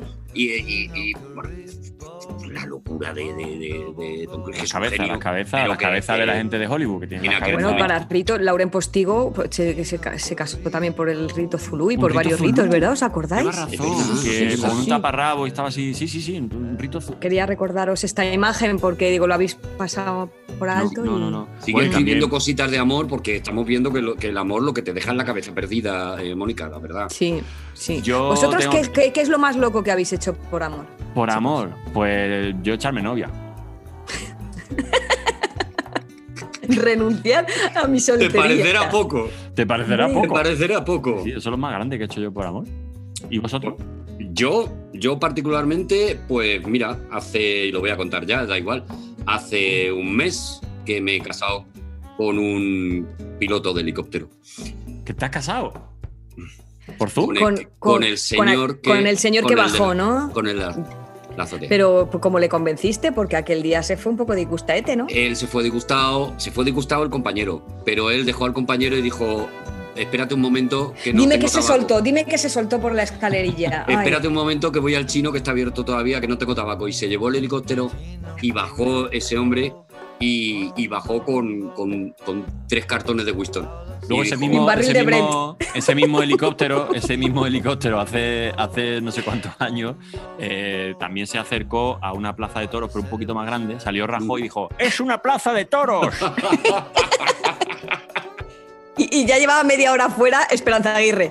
Os- Así, como si nada. Os pediría, os pediría que respetaseis a mi marido. Es lo único que voy a pedir, ¿vale? No, no, no, por favor. Está haciendo chanza del hombre al que amo. Así que, por favor. Y bueno, Mónica, ¿y tú qué? Aquello fue amor a primera vista, ¿eh? Te vas a escapar de la preguntita, ¿no? Como has tirado la preguntita, Lo más difícil que he hecho por amor yo creo que ha sido madrugar. Ostras. A ver, cuenta eso, por favor. Pues yo respeto matado, mucho la- el haber trabajado en la madrugada. Claro. Tú cuando llegabas a las 3 a la redacción te decían, ¿qué tal estás? ¿Y qué tal estás? Tú respondías, he dormido tres horas. El ¿qué tal estás? no era cómo te encuentras. No, no, el ¿qué tal estás? es ¿qué has ¿Qué tal ma- dormido? ¿Qué tal de mal ¿Qué- estás? ¿Cómo está el jet lag ese en el que te ha- se ha convertido tu vida constante? Entonces yo, claro, lo de dormir, no es que sea muy dormilona, sino que si yo hago un sacrificio de ese tipo, si yo madrugo por ir a recogerte a un aeropuerto, a una estación, Claro. ¡buah! Cúrratelo, entonces- cúrratelo. Eso es amor, eso es me amor. está sonando, me está sonando a que estás eh, lanzando eh, corners así, eh, de- desviando la, la pregunta. O sea, lo, lo que más has hecho No, por porque amor es tú que te has casado, que tú que te has casado con el piloto, con el copiloto Y el de un helicóptero, marido, tú sí que has respondido mm, con la Tú, tú Hombre, has con respondido la mirada con, en un pie, alto, con un ¿no? pie aquí y con el otro en Narnia. Has respondido tú. hombre, hombre, hombre. Por no hablar de Dani Rovira que ha dicho echarme novia. Es que aquí no, os metéis solo conmigo. No, yo, pues, yo he soltado una respuesta cómica, por si Rodrigo Cortés está escuchando. Este, programa está dedicado a Rodrigo Pero, Cortés. Las partes graciosas de este Oye, programa. quiero hablar, quiero, quiero hablar Dani, de no cine. tienes, Dani, Sí, sí. no tienes gracia. Escucha, Quiero- acércate, acércate, acércate, Ahora que, ahora que estamos en este momento delicado en el que vamos a salir de esto mejores, vamos a salir de esto mejores, lo sabemos. Y este que no, sí, sí, sí, no tienes gracia, ¿vale? Y tú desde, de verdad, el gracioso es Arturo, Mm, ¿vale? eso es así. Vale. La de, la. El talento, el talento Arturo, tú otras cosas, Tiene- otras cosas. Tiene lo tuyo también. ¿cómo Lo que sea, algo habrá, pero- algo pero habrá. ¿cómo- Ahora no caigo. ¿Cómo siendo periodista profesional puedes soltar estas fake news? Esto, esto, es, esto está chequeable. Chequeable cuando quieras. Chequea- chequeable que con un chique chicleable. ¡Que quiero hablar de cine! Venga, dale, cine. dale al cine, dale al cine, Cine, dale al cine. cine. De 2006, venga, ¿qué quiere? ¿Qué quiere? Que es que se estrenaron muchas pelis muy Venga, guays. venga, dale. Pues, pues, pues, por ejemplo, ahora, ahora, no, ahora no caigo. Hombre, para mí, sinceramente, se estrenó eh, una peli que a mí me, me de- me dejó muy loco. Me dejó, me dejó muy loco. eh, que es El laberinto del fauno. Para mí es una de mis películas favoritas, que es una locura. Y, y tengo una amiga. Yo tengo un amigo, yo tengo un amigo, yo tengo un amigo, ¿Tienes una Sí. amiga? no. Tengo una amiga. Y, y por eso quería hablar del Conocéis a cine. mucha gente, Sí, conocéis a sí. mucha Mira, gente, mira, jolín. mira, mira lo que nos va a contar nuestra amiga. Hola Dani, Arturo, no sabéis qué ilusión me hace estar aquí. Estar aquí. Y, y para dar esta sorpresa a Mónica, que la veo todos los fines de semana, que me encanta y que me encanta que haya elegido el año 2006. Fíjate que podría ser otro de los años que yo hubiera elegido. Pero cuando me toque a mí hacerlo, elegiré otro porque el 2006 os lo vais a saber ya de memoria. Pero sí, efectivamente, este año se estrenó una de las películas que a mí me cambió la vida, que fue El laberinto del fauno. Y fue increíble, fue increíble porque es que yo dos años y pico antes había rodado y tu mamá también.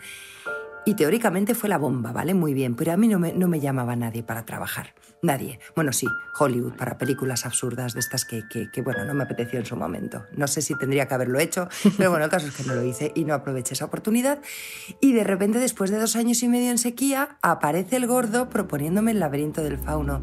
Y yo no daba tarjeta de crédito, como diría una amiga mía y me metí en ese rodaje. Fueron semanas y semanas y semanas, porque claro, no era una peli española al uso, sino era una peli, eh, o sea, producida por, por Guillermo del Toro con un presupuestazo y yo no sé la de semanas que estuvimos rodando. Bueno, el caso es que yo me instalé en la Sierra de Madrid porque se rodaba todo allí y si no, cada día ir y venir era como un martirio. Y fui tan feliz, chicos, es que no os podéis imaginar, es que fue un rodaje feliz, durísimo, ¿eh? porque realmente climatológicamente hablando fue muy bestia, o sea, por las mañanas llegábamos pues a lo mejor con 8, 9, 10 grados, ¿vale? Y durante el día alcanzábamos los 30 y pico, o sea, cada día teníamos 20 grados de diferencia durante las jornadas de trabajo, pero recuerdo, ay Dios mío, ese catering, el mejor catering en el que he comido en mi vida en un rodaje, porque claro, Guillermo no iba a contratar uno cualquiera, no, no, el mejor. Y fue increíble y, y nos cambió la vida a todos, a todos, o sea, y a Sergi, y a Manolito Solo, y a Ivana. Fue increíble ese rodaje. Y además em, haciendo un papel que... que Buah, de esos, de esos como que yo cuando lo leí también te dije, digo, bueno, pensé, pensé, pues a lo mejor es como una figuranta con frase y tal, pero tampoco es mucho. Pero cuando vi luego la peli montada, digo, pues es la heroína. Es la puta heroína esta tía. Y me cayó muy bien Mercedes, la verdad. Y, y luego mm, recuerdo que me nominaron. O sea, no hubo un premio por el que no estuviese nominada. y no hubo uno que me lo diesen. ninguno, ninguno, porque ese año estaba Penélope por volver y claro, se los llevó todos. Entonces Mercedes se quedó mm, simplemente en mi mente, en la de vosotros, en la de toda la gente que ama el cine, porque esa película es muy grande y, y me encanta poder estar aquí para hablaros, pues eso, nada, no, tampoco me quiero enrollar más porque Mónica es la protagonista y yo solo quería dar una sorpresa y os mando un beso enorme a todos, virtual, ya lo sabemos, un abrazo virtual, pero no sabéis las ganas que tengo de achuchar a algunas personas. Dani, tú entre ellos, vayámonos a la sierra, por favor, una cerveza, algo simple, sencillo. No sé. Bueno, un beso enorme a los tres. Chao. Ay, Maribel. Ay, Una favor. cosa, una cosa. No. Maribel es de esas personas a las que escuchas y te transmite buena energía. Sí, es así. Es, Es así. increíble. Es increíble.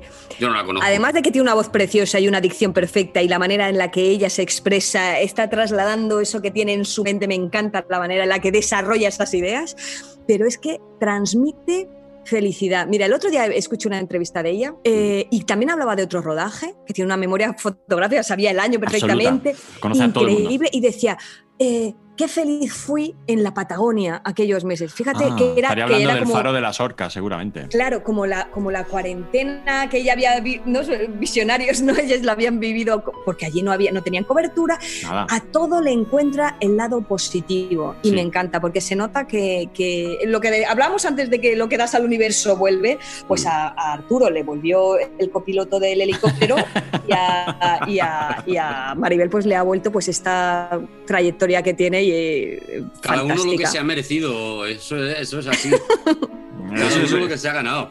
Oye, pero es verdad que es un año Somos muy fans. especialmente brillante en el cine eh, Es que de todo. producido en España también, ¿eh? porque efectivamente lo ha dicho Maribel. Es que ese año competía Mm. el laberinto del fauno con Volver de Almodóvar, además las dos producciones de- del Deseo. y, eh, eh, La verdad es que, que, que- que coincidan eh, está muy bien porque la liga, digamos, ¿no? O sea, estás ya en Champions, dices qué bien, estamos los mejores y qué, qué bien que haya ese nivel en el cine español, pero jo, ahora, por ejemplo, lo que decía Maribel, sí que es cierto que es un poco injusto y dices, jo, Claro, me, rabia, quedé, me ahí a las puertas, ¿no? Claro. Azul Oscuro Casi Negro también es de ese Azul año. Casi Negro, la primera Ay, peli de Dani. Sánchez Arevalo, donde Bien. se dio a conocer Dani Sánchez Arevalo, King Gutiérrez, King bueno, Gutiérrez. Antonio de la Torre también, bueno, pues... eh, Claro, un montón de Altura. actores que ahora son los número uno de, todas las películas. claro, los que están en todas las, los que están en todas las quinielas. Bueno, Luego, que, y de hecho que siguen haciendo películas Dani, Sí, sí, Kim y- y Antonio, Sí, siguen juntos. Dani, Kim, Antonio, Sui Antonio. sigue- sí, sí, sí. Siguen haciendo. Y luego, bueno, se estrenó 300, que yo no sé si vosotros sois de este tipo de cine, pero yo 300 la vi subido encima de la butaca, con- ah, gritando y diciendo, qué maravilla de película. Bueno, nuestros, pero- oyentes, claro, nuestros oyentes están, no solo nos escuchan, pero yo estoy viendo a Arturo González Campos y, y es que ha levantado los brazos Uf. para marcar bíceps. y no sí, sé por sí, qué justo en 300. No sé Por qué en el laberinto del fauno 300. estabas normal. Sí. Y Por hablar de se ha puesto- 300 y ambientar de alguna manera pues con un, con un tórax eh, nacido, para, nacido para el delito. Sí, ahora, que- ahora hablamos de la peli del perfume, por ejemplo, y se echa un, un tarro Eso colón en es, lo alto. eso es. Ese año también, hablando, hablando precisamente de volverse muy loco con, con según qué cosas, ese año también se estrena Brokeback Mountain, que os acordáis, la que Preciosa. se vio también. Brokeback Acordaos, Mountain. también sí. fue una revolución en el cine, estos vaqueros que se... Bueno, que digamos que había un momento en que ya se habían aburrido de jugar al Catán y, y decían, pues vamos a echar la tarde, ¿no? Y, Claro. y la verdad es que Y se, se li- se iba liando, se le liaba la tarde. se iba liando la tarde, se iba liando la tarde, también es verdad, estás rodeo. allí, estás allí con la oveja, estás allí, pues dices, pues mira, pues, pues es que al final tendremos que echar las horas y tal, y Habrá ya que, hemos echado habrá que cuatro disfrutar buses. estos, claro, habrá que disfrutar estos cuerpos. Habrá, exactamente. ya que no hemos bajado el caballo. Una historia no de amor, que a mí fue lo que más me sorprendió de esa película, porque yo no creo que fuera una, una historia de amor, una historia de deseo, de todo lo que tú quieras, de tal, pero no, no como tal una historia de amor, ¿no? Y se Bueno, pero sí que era una historia de las que dejan huella, ¿verdad? Que Sí. son de las que luego la, que marcan por ¿Te el imposible aquel, ¿no? ¿Te acuerdas? A mí me parece una película maravillosa. Otra peli maravillosa que se estrena ese año es El Prestigio, que es la peli... ¿Prestigio? El El Prestige. El de pres- Prestige. De Prestige. el Los Prestigio. Aquí, eh, no, no, no era esa. Era la peli de los magos, Christian Bale, la de Nolan. La de Nolan. Es vale, que él es, vale, es que vale, se, se ha puesto las gafas de pasta, ¿lo es? Pero, hombre, que todo el mundo conoce el prestigio. Hombre, el prestigio. Bueno, vale, no, esa no, Venga, esa no se ha llegado. Y Prestigio. Casino Eh, Royale, este- la Casino vuelta Royale, de James sí. Bond. Perdona, Oh, qué por favor. Qué buenísima, hombre. Y por ejemplo, hay una peli muy, muy chula y muy pequeñita que se llama Once, del director es John Carney, que es La esta banda peli, sonora. Esta peli de, ¿no? de feel- de una feel good movie de una pareja que se enamora y no sé si él toca el piano y ella, to- y ella canta o no sé. Y es preciosa, o sea, es preciosa una- porque a través de la música se enamoran. Hay una secuencia en una tienda de, de- de pianos de segunda mano donde los dos van allí a tocar. Es maravillosa. Y luego este mismo, este mismo eh, director hizo, yo no sé cuántos años después, otra del estilo que me flipó, una película musical que también tiene una banda sonora brutal, que era la de Begin Again, con Again. Mark Ruffalo. Y con Kira Knightley, ¿no? Eso es, que es un Mm. poco el mismo estilo y se ve que tiene un poquito más de presupuesto esta, Sobre pero todo bueno, para pagarle a los actores. sobre todo para pagarle a los actores porque vaya A para los actores. Kira ya ahí Claro, estaba. claro. Bueno, pues los que no la hayáis visto, estas dos pelis, si Muy las podéis ver, sí. sí. son muy recomendables, pues son estas pelis, no, no es un musical, ¿no? No, no se puede considerar, No. es una, una película No. No, es como que la banda sonora forma, es un personaje más, ¿no? Efectivamente. Bueno, y si vamos. podéis escuchar los discos, estos discos, Eso, son eso. Vamos a escuchar un, poquito, un poquito de la banda sonora, que es una preciosidad. For what it's worth. Here comes the train upon the track, and there goes the pain. It cuts to black.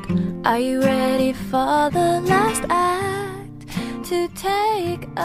Bueno, y hablando de eso, de canciones, de, de música, de 2006, ¿qué, ¿cuáles serán vuestros...? Bueno, nos queda la tele todavía, bueno, si es que tenemos mucho jaleo.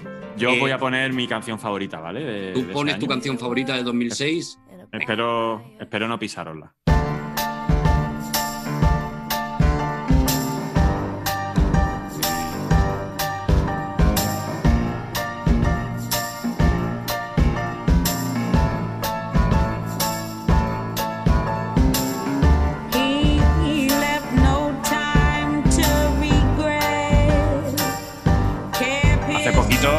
Que, mm, que pusieron el documental de Amy Winehouse, no, Amy Winehouse, no sé si la habéis visto.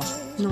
No. El documental de Amy es, es una maravilla de documental, pues porque ella, ella tenía costumbre, ella y su familia, de grabarse, de grabarse en vídeo desde que es pequeñita y demás. Pero bueno, ves, ves un poco el, Claro, hay mucho documento ahí, ¿no? Guau, muchísimo, do- muchísimo documento. Es verdad que es una, era una tía, eh, bueno, efectivamente, como todas las que.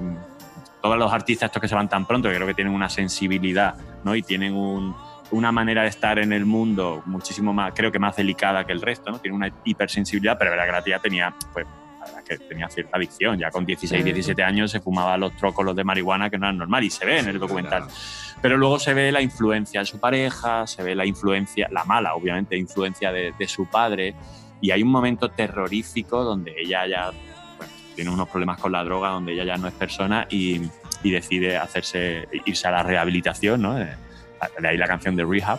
Y, y hay un momento donde el padre eh, hace lo, lo imposible porque su hija no vaya a rehabilitación, porque cuando su hija compone las mejores canciones y cuando como artista es- es- está, está como súper inspirada, es cuando está metido en lo más Cuando en oscuro de la fondo. droga. Claro, qué Sí, y el padre lo que quería es que esa gallina de los huevos de oro nunca acabara. Os recomiendo el documental, pero esta es mi canción del 2006. No me- Pues- o sea, que, es que no he buscado otra. Es que no ¿Cómo buscado no será? ¿Cómo no será? Pues yo lo comparto, Dani. ¿Cómo no será esa canción de infalible para mí que la tuve durante todo el tiempo que estuve haciendo el matinal y fueron dos años? Era mi tono de despertador. O sea, a las dos de la mañana. ¿Sabes que los tonos que te pones de despertador los odias me ya de por encanta, vida? me encanta este tema. Pues yo, yo quería empezar el día bien y me puse, y yo todavía, y se me ponen los vídeos de punta y digo, que una canción consiga, a pesar de eso, de la tortura Claro, porque diaria, al final asocias esa, aunque, Claro. sea, aunque sea la canción más bonita del mundo, la asocias. los primeros a- acordes, yo es la canción que creo que reconozco antes, el, eh, Claro, bueno. cómo empieza, porque claro, era como- porque te despiertas, ¿no? Sí. Cuando suena la canción se enciende tu ca- la cafetera de tu casa, ¿no? que, óyeme, ¿qué, qué, qué- qué canción tenéis ahora? Me, me- me- me surge mucha curiosidad. ¿Con qué eh, ruidos despertáis por la mañana? Yo tengo el, el sonido normal del Ya teléfono. Quiero decir vuelto- que ya no es. ¿Te acuerdas que antes te ponías canciones? O- Yo ahora no Back to sé. Black, sí. has vuelto a. a back vuelto al to- Black, al Black Back to Mirror. Back to nothing. Sí, yo tengo puesta, de- tengo puesta desde hace un par de años la canción, una canción que se llama Andalucía del Canca, que me da como súper buen rollo. Sí, buena, y, es muy, y es Canca, muy bueno. Y eso es lo que tú dices, los primeros acordes siempre son como "Oh", y luego ya digo, ah, vale, es el Canca. Pues yo fíjate qué casualidad que es una canción de, de 2006, la canción que me para... Sí, sí, sí, sí, sí. Me pongo ¿Sí? todas las mañanas cuando yo tengo que madrugar, cuando no me puedo dormir, tal, me pongo la canción de Los animales de dos en dos, oe. Los animales de dos en dos, oe. Sí, vais un Oe. ¿Os increciendo ahí. acordáis que era de un anuncio? Era un anuncio de 2006, del Pero eso, es- Altea, eso es- del es- Altea.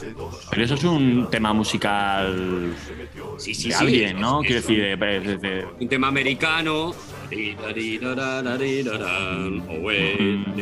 Vale, pero hicieron esa versión en el, en el 2006 y a mí me chinó la cabeza muchísimo y desde entonces es con la que yo me levanto.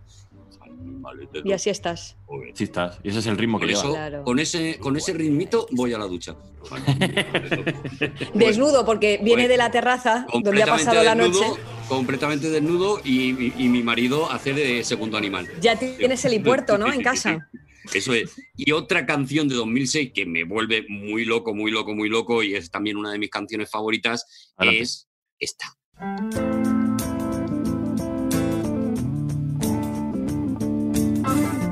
La versión de, de DJ Black, ¿no?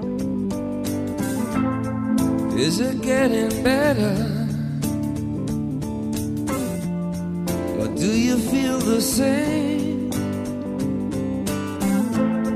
Will it make it easier on you now? You got someone to blame. You said one love. Es el One de U2 que me vuelve, me gusta muchísimo esta, este tema y, y lo que pasa es que no lo uso para, para levantarme porque me quedaría en la cama un ratito más. Para no gastarlo, para no gastarlo. ahí abono Una de cosita. Eh, yo pregunto cosas que no tienen nada que ver. Eh, Tú a lo tuyo, Dani, tú. ¿No os pasa, rollo, no pasa, no os pasa a veces que dice voy a dar el paso? A partir de ahora voy a decir YouTube. Ah, O a partir de ahora voy a decir REM. Yo ¿No os me... y, luego, y luego estás en un grupo y, y en un, con colegas y dices, hostia, esta canción de. Y dices, voy a decir No. dos, porque me van a decir que soy gilipollas. No os pasa. Eso- Pero hemos dado el paso, si te das cuenta, hemos dado el paso, es que me encanta, pero hemos, hemos dado el paso con algunas palabras y con otras no. ¿Por Claro. qué? ¿Por qué? A mí Por me ejemplo, fascina eso. Por ejemplo, Fútbol la decimos sin ninguna sin ningún problema. Fútbol, ¿no? Ya está. No, no, no pensamos que viene Porque del la, inglés. porque la escuchamos del inglés y la. Claro, claro, claro, pero no decimos balompié. Y, y hay otras que no, que no entramos. Wifi, no decimos wifi. no decimos fútbol, Fútbol, porque hay otras. o sea. Claro, claro, decimos- claro, claro, pero, pero me fascina. Por ejemplo, la MTV no decimos MTV. No, yo me- yo recuerdo de cua- cuando empezó sí que decíamos MTV, ¿no? Porque claro, lo leías Sí, como. sí. Pero aquello no sé cuánto duró, pero decimos ya ¿Pensáis que- MTV. ¿No pensáis que en España hay un doble rasero con el inglés? Sí. Con Sí, el- no, no, no, pero voy a abrir aquí un melón, voy a abrir un melón. Nos comportamos de manera caprichosa, pero te voy a decir más con el inglés o- y con el francés, porque para mi madre yo me compraba los discos en la FENAC. Ah. Y luego después empezamos a decir la FNAC, porque alguien debió decir, no, hombre, esa F es, es nasal. Pero al principio era la FENAC. Van a abrir un sitio que se llama la FENAC. Me- Y- ¿Cómo le llamáis a la Maison Dumont? La Mm, Maison, ¿no? La Maison, eh, que es la tienda de muebles. Ah, Ah. Maison Dumont. Ah, pues si tú dices Maison Dumont, yo es que creo que es la primera vez que lo digo. Claro, lo a la Maison, la. Maison, La Maison. La Maison, ¿no? La Maison. Lo, lo di- lo dices tú que, tiene, que tienes una Y clase decimos. Ikea y no decimos Ikea. calla, calla, ¡Ay, calla. Yo creo que es que tenemos el corazón partido cuando hablamos en idioma, en otro idioma. En otra lengua, da igual, eh, ahora el catalán. ¿Por qué? ¿Por qué Joan Manuel Serrat? Mm. ¿Por qué no Joan Manel o Juan Manuel. Ah, claro, claro. Es que en el propio nombre está ya ahí Pero, él, la pero ruptura. él- él- él se autollama, bueno, no se autollama. me pero- encanta, me encanta, porque es lo No. que él ha abogado por eso. Yo soy, yo soy esto y yo- me encanta porque ah, o sea, que él- es una cosa que crees que no está lo adrede. sé, no lo sé, pero es que es una cosa que a mí Yo creo que Esto que Serrat lo hizo para, para rayar a todo el mundo. o sea, Ah, claro, para que hablemos eh, de No me él, aunque no sea su año. Juan Manel no me llamo, o sea, para- hizo todas las combinaciones posibles y al final dijo Joan Manuel. Y, y que se vuelvan locos todos, lo- los de unos y los de otros, que se vuelvan todos locos. Y eso me parece, me A parece mí me parece maravilloso. Y no habéis dado cuenta que si no habéis dado cuenta que si cogéis Serrat y, y le dais la vuelta es un campeón del mundo de, de motocross. Tarrés. Ah, Tarrés, claro, sí. Él tiene un De hecho, disco que se un llama disco, ¿no? Tarrés. Ojalá este no lo haya escuchado, Rodrigo. Ojalá, ojalá se haya echado, se haya echado a dormir, Rodrigo. Lisi, Lisi, corta esto, por favor, tío. Se ha echado todo a perder. No, tranquilo, si tampoco era para tanto antes. Podemos poner antes una voz avisando, Rodrigo, no escuches el siguiente chiste de Dani. Aviso Claro. de spoiler. Rodrigo, Rodrigo, ve- vete a dar un paseíto. Por cierto, ese año, hablando de, hablando de música y hablando de, de inglés, eh, The, Rolling, the Rolling Stones. The Rolling. ¿Vosotros qué le llamáis? ¿Los Rolling o los Stones? ¿Qué sois? Yo los Yo Rolling. los Rolling, los Rolling. Los Stones. Los Stones no, no, no me considero tan Puede ser. Stone Temple. Pilots. Pues No, no, ese, año fue eh, el año que hicieron el concierto con más, para más gente de, de- de la historia de los Rolling, que eh, estuvieron en la playa de Copacabana, gratis, también te lo digo. Sí, Vamos, hombre, hubieran era- entrado casi dos millones de personas en una playa. Eso lo llenáis vosotros con dos monólogos. Sí, con dos. La verdad es que sí. O, o- o yo con un desnudo. Pero eh, hay un documental también sobre ese concierto que es una, claro, es una locura. Son dos millones de personas actuando. Una, dos, tres, cuatro, y pasando seis, siete, ocho, nueve, imagínate, diez, once, mil, cien. Hostia, es que es mucha gente. ¿Os acordáis que ya eran viejos los Rolling en el 2006? Que ya decían, bueno, no le quedarán muchos años. ¿Os acordáis? Es verdad. Que estábamos ya Bueno, diciendo, que, bueno. Que fue, que fue el año que iban a hacer la gira por Europa. ¡Ay! Que iban a ir a Almería, iban a ir a Almería y tuvieron que anularlo porque que Richard se cayó de un cocotero Fue en el la año del Fiji. cocotero, Pero es maravilloso que se caiga de un cocotero o no. Me parece O sea, yo- maravilloso. Si tuviera que que, dices- tener un accidente, pues igual es Claro, de un hombre, cocotero. ya. No, claro, Si no cae estoy de una diciendo. secuoya se muere. No quería decir yo que quería que quisiera que se cayese Keith Richard. Bueno, yo tengo una anécdota con uno de los componentes de la banda. Yo, yo he, yo conocido personalmente a, uno de ellos. Carrillo. Hablando de personajes famosos de esto que decíais por lo de Agustín, cuando. ¿Qué, qué famo- tú, tú eres famoso, ¿no? Pues Sí, sí. yo me acuerdo que eh, fui al, al Bernabéu a ver. Yo creo que era la final de la Copa del Rey o no, no recuerdo muy bien. Era un partido, era un, un Madrid-Barça de alto voltaje. Ostras. Y estando allí dijeron, mira, ahí está que Richard. Y entonces miré y, de repente veo a un señor y digo, no es que Richard, es, es Ronnie Wood. Pero bueno, no iba tan Bueno, desencadenado. ve tanto, monta, Pero la gente, la gente decía, es uno de, Claro, de podría los- haber dicho Lenny Kravitz. Claro, sí, sí, hombre, o Por lo Diango. menos acertaron. Oh, Claro. Diango. Mira Diango. y Así, como peleándose con el micro. Ay, Mira pues- Diango. Ay, se me así tan bueno. Me subo un cocotero. Pues en un momento eh, se gira este hombre y me dice, ¿qué tal? Y digo, ¿qué tal? Y me dice, ¿después a dónde se va? Mm, cuando ¿Tú estás termine en el fútbol. inglés? ¿Tú estás en inglés? en, en- inglés, en un inglés perfecto, Claro, que claro. podemos tener tú y yo. Y le dijiste a la CENAC. Y le dije yo, efectivamente, y le dije yo, pues lo vas a tener complicado para salir, porque claro, eres un, no, pues, por si no has caído, eres un Rolling Stone. Claro, que lo mismo no te has dado cuenta. Lo, lo mismo, pero aquí la gente te va a mirar y todo eso. Digo, lo vas a tener un poco complicado y luego pues te- tendrás que ir por ahí a, a- a, yo qué sé, pues a cenar, yo, pues no sé. Ahora veremos a qué. Pero él no, no, en serio, no tenían con quién salir, mm, iba con otras dos personas y lo tenían un poco complicado. Total, que estuvimos hablando, nos hicimos una foto y eso quedó así. Entonces yo le dije, bueno, estas personas van a salir en, en furgonetas, si te quieres ir con ellos. Bueno, habían, había allí algunas personas, al final no sé lo que hizo, no sé cómo salió de allí y tal. El caso, yo me fui, me había ido con mi hermano y nos fuimos a casa. y al día siguiente yo me iba a Londres porque se casaba el príncipe y, y Kate Middleton y ahí cubría la noticia yo desde allí.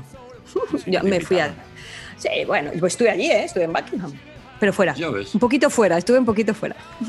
La- Total, que cuando estuve y cuando estoy en el avión y, y- y me bajo y me monto en el, en el autobús este que te lleva a la terminal, ahí en Heathrow, La, la le veo, le veo. Pero, uh, todavía, me otra dice- vez. y me dice Ronnie, ¿qué pasa? ¿En serio? Porque, porque, claro, nos habíamos visto hacía horas, se acordaba de mí. Quiero decir, este señor ahora no sabe ni que existo, pero me acababa de ver hacía nada y dice, ¿pero qué tal? Y dije, pues nada, es que vengo a trabajar. Iba con las mismas personas, con la pareja con la que había Pero estado en el fútbol. No se mosqueó de ver a una señora que había visto hace unas horas. Hombre, otra claro, vez. ya me preguntó y le dije, pues mira, soy periodista y vengo a cubrir la noticia de tu príncipe. Que fue lo mismo que yo le pregunté a Mónica cuando coincidí con ella en el AVE. Claro, el día anterior en la radio, luego al día siguiente en el AVE, Claro. y ella me dijo, oye, que, que soy periodista. Se me está vengo- notando que soy muy, que persigo, ¿no? Que, persigo a mis ídolos. Es que De verdad. es, es- es similar. Yo voy a empezar a mirar por si hay, hay otro helicóptero por aquí, porque seguro Sí, que sí. sale Mónica. El efecto Eh, llamada. bueno, pues os tengo que decir que tu- estuvimos hablando y claro, estos ya, esta pareja se iba a Argentina y, y entonces nos quedamos nosotros dos para pasar el control de pasaportes. Cuidado. Yo he pasado el control de pasaportes con Ronnie, con, con Ronnie Wood. Y entonces le dije, oye, Ronnie, ¿tú por qué esperas? Porque yo, claro, mm, yo en este uso horario, yo también esperaría en Madrid, pero te quiero decir, ni soy un rolling, pero es que tú en este uso horario te conoce todo el planeta, pero es que encima estás en Londres. Y me dijo, no, cuando voy con la banda, pues a lo mejor sí que, obviamente, Pero les yendo pasan. solo, claro. Pero yendo solo no me importa. Bueno, allí estuvimos media hora esperando. La gente venía, le pedía fotos, obviamente. Yo le, le hacía las fotos y estuvimos hablando que se iban a hacer gira, porque en, en aquel momento estaban un poco disgustados porque Keith Richard había sacado la biografía y a Mike no le había sentado muy bien, me dijo. un poquito, claro, claro. A la madre de Mike no le hizo mucha gracia. A la madre de Mike no le voy a gustar. Bueno, el caso es que mm, salimos de allí y me dijo, bueno, pues esta noche hago una fiesta en mi casa, si quieres venir. Y entonces le dije, muchas gracias, pero no, porque claro, mañana tengo un día muy largo de trabajo. Entonces yo no fui a una fiesta de Perdona, Ronnie Wood ¿le en Londres. La cobra a No fue una Ronnie cobra, Wood? no, no, ¿Le pero sí que desde entonces tenemos un grupo en el trabajo que se llama Losers y yo entré en ese grupo porque yo no fui a una fiesta de eh, mí es que no me parece, me parece losers, no, debería ser fracasers. O sea, Claro, pero tú, pero y entonces yo como hubiese ido al día siguiente a contar mi actualidad. Yo estuve Desde entonces, desde entonces en su grupo la conocen como Mónica Que rollo. aburrimientos. Rodrigo vuelve ahora a conectar, vuelve a conectar y echa un poquito para atrás. Que este, ha- este ha sido bueno, la verdad. Este ha sido bueno, este ha sido bueno. Hombre, por lo menos que lo celebre.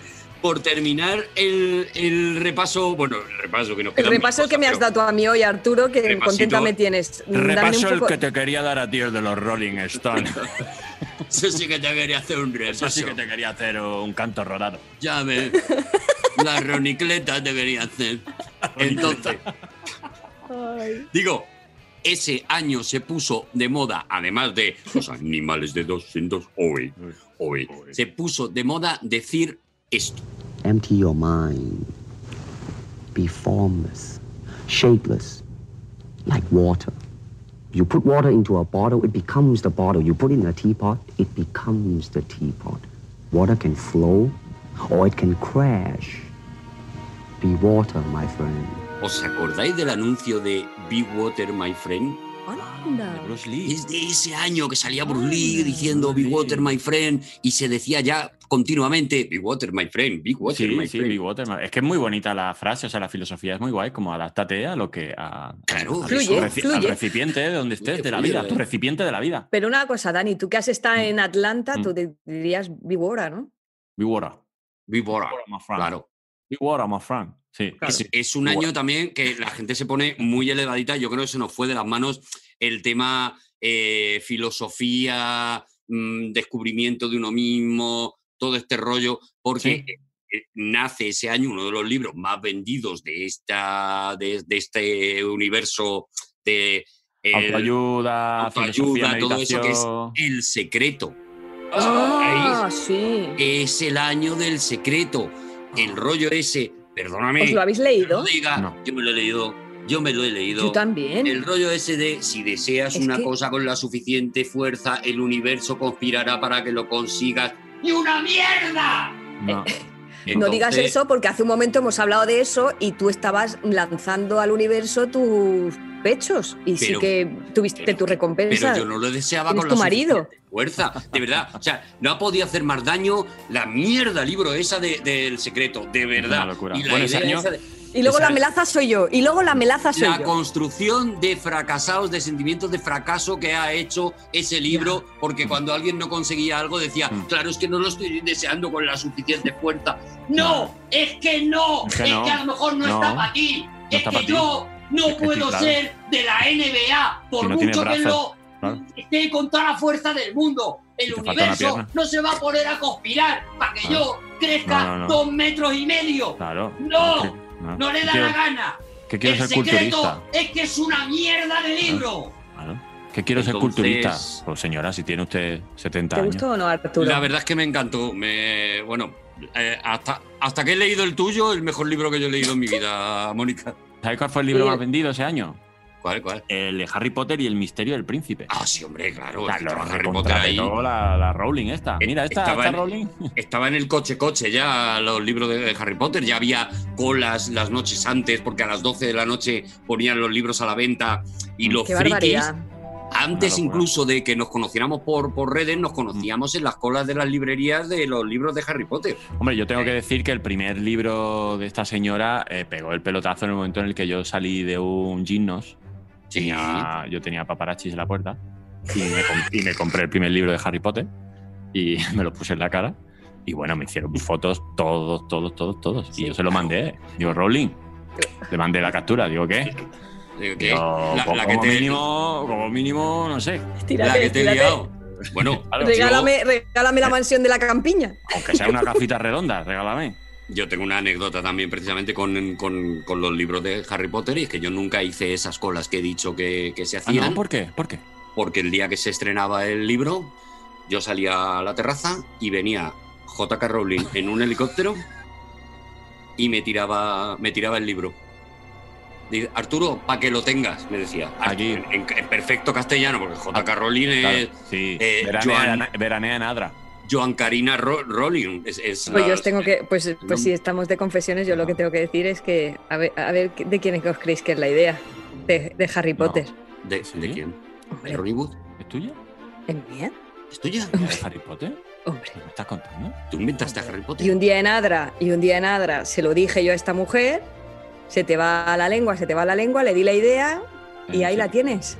Ya, Ya ves, y tú tuviste Y yo aquí coger- en un podcast con y ella te ¿cómo erais idea- vosotros? Y ella te contó una idea de una historia de amor, de candela, no sé qué. Y, dijiste, bueno, Y ella claro. me, y fíjate, y luego un humorista, y por un humorista ahí saliendo de un Vips, eh, con el libro en la mano, qué lástima. Yo ahí toqué fondo, toqué tengo- fondo ahí. Tengo, tengo una cosa así muy anecdótica, y yo siempre lo cuento, no sé si con orgullo, ¿no? Pero eh, fue el año en que el Ministerio de Fomento suspende Air Madrid. No sé si vosotros habéis usado Air Madrid, que era una, una compañía aérea un poquito low cost que iba como a América Latina. Yo Mm, me vine en el último vuelo ya ves. Buenos Aires, Madrid, de Air Madrid, sin saberlo, que iba a ser el último de. Air Madrid, no el mío. Y, y te llevaste el chaleco o algo, el, salvavidas, la No, pero me enteré, me enteré de madrugada porque llegué a Madrid, eh, llegué a Madrid, actué esa misma noche con toda la ansia y luego me cogí un autobús para Granada, de estos de por la noche. Y a- como a las 3 4 de la mañana estaba yo así dormido en el autobús, no sé, no sé en qué dispositivo estaba escuchando la radio, porque en el 2006 pues lo mismo sería un transistor o, un- o- o lo mismo a través del móvil, ya, no tengo ni idea. La cosa es que estaba escuchando la radio y dar la noticia de que Air Madrid quiebra, no sé qué. Digo, "Ah, Dios, que he tocado, he tocado. ¿Qué, ¿Qué toca Digo, yo? qué tocado que ha quebrado? Digo que yo, porque me lleve un par de chalecos y un par de cosas que me he encontrado en el baño. Y las cucharillas de esas metálicas tú, Y las tú te cucharillas. llevas, ¿no? Y- Y las Qué metálicas sí. Oye, eh, qué fríos, qué fríos están, qué fríos están los cubiertos cuando comes en un avión, ¿eh?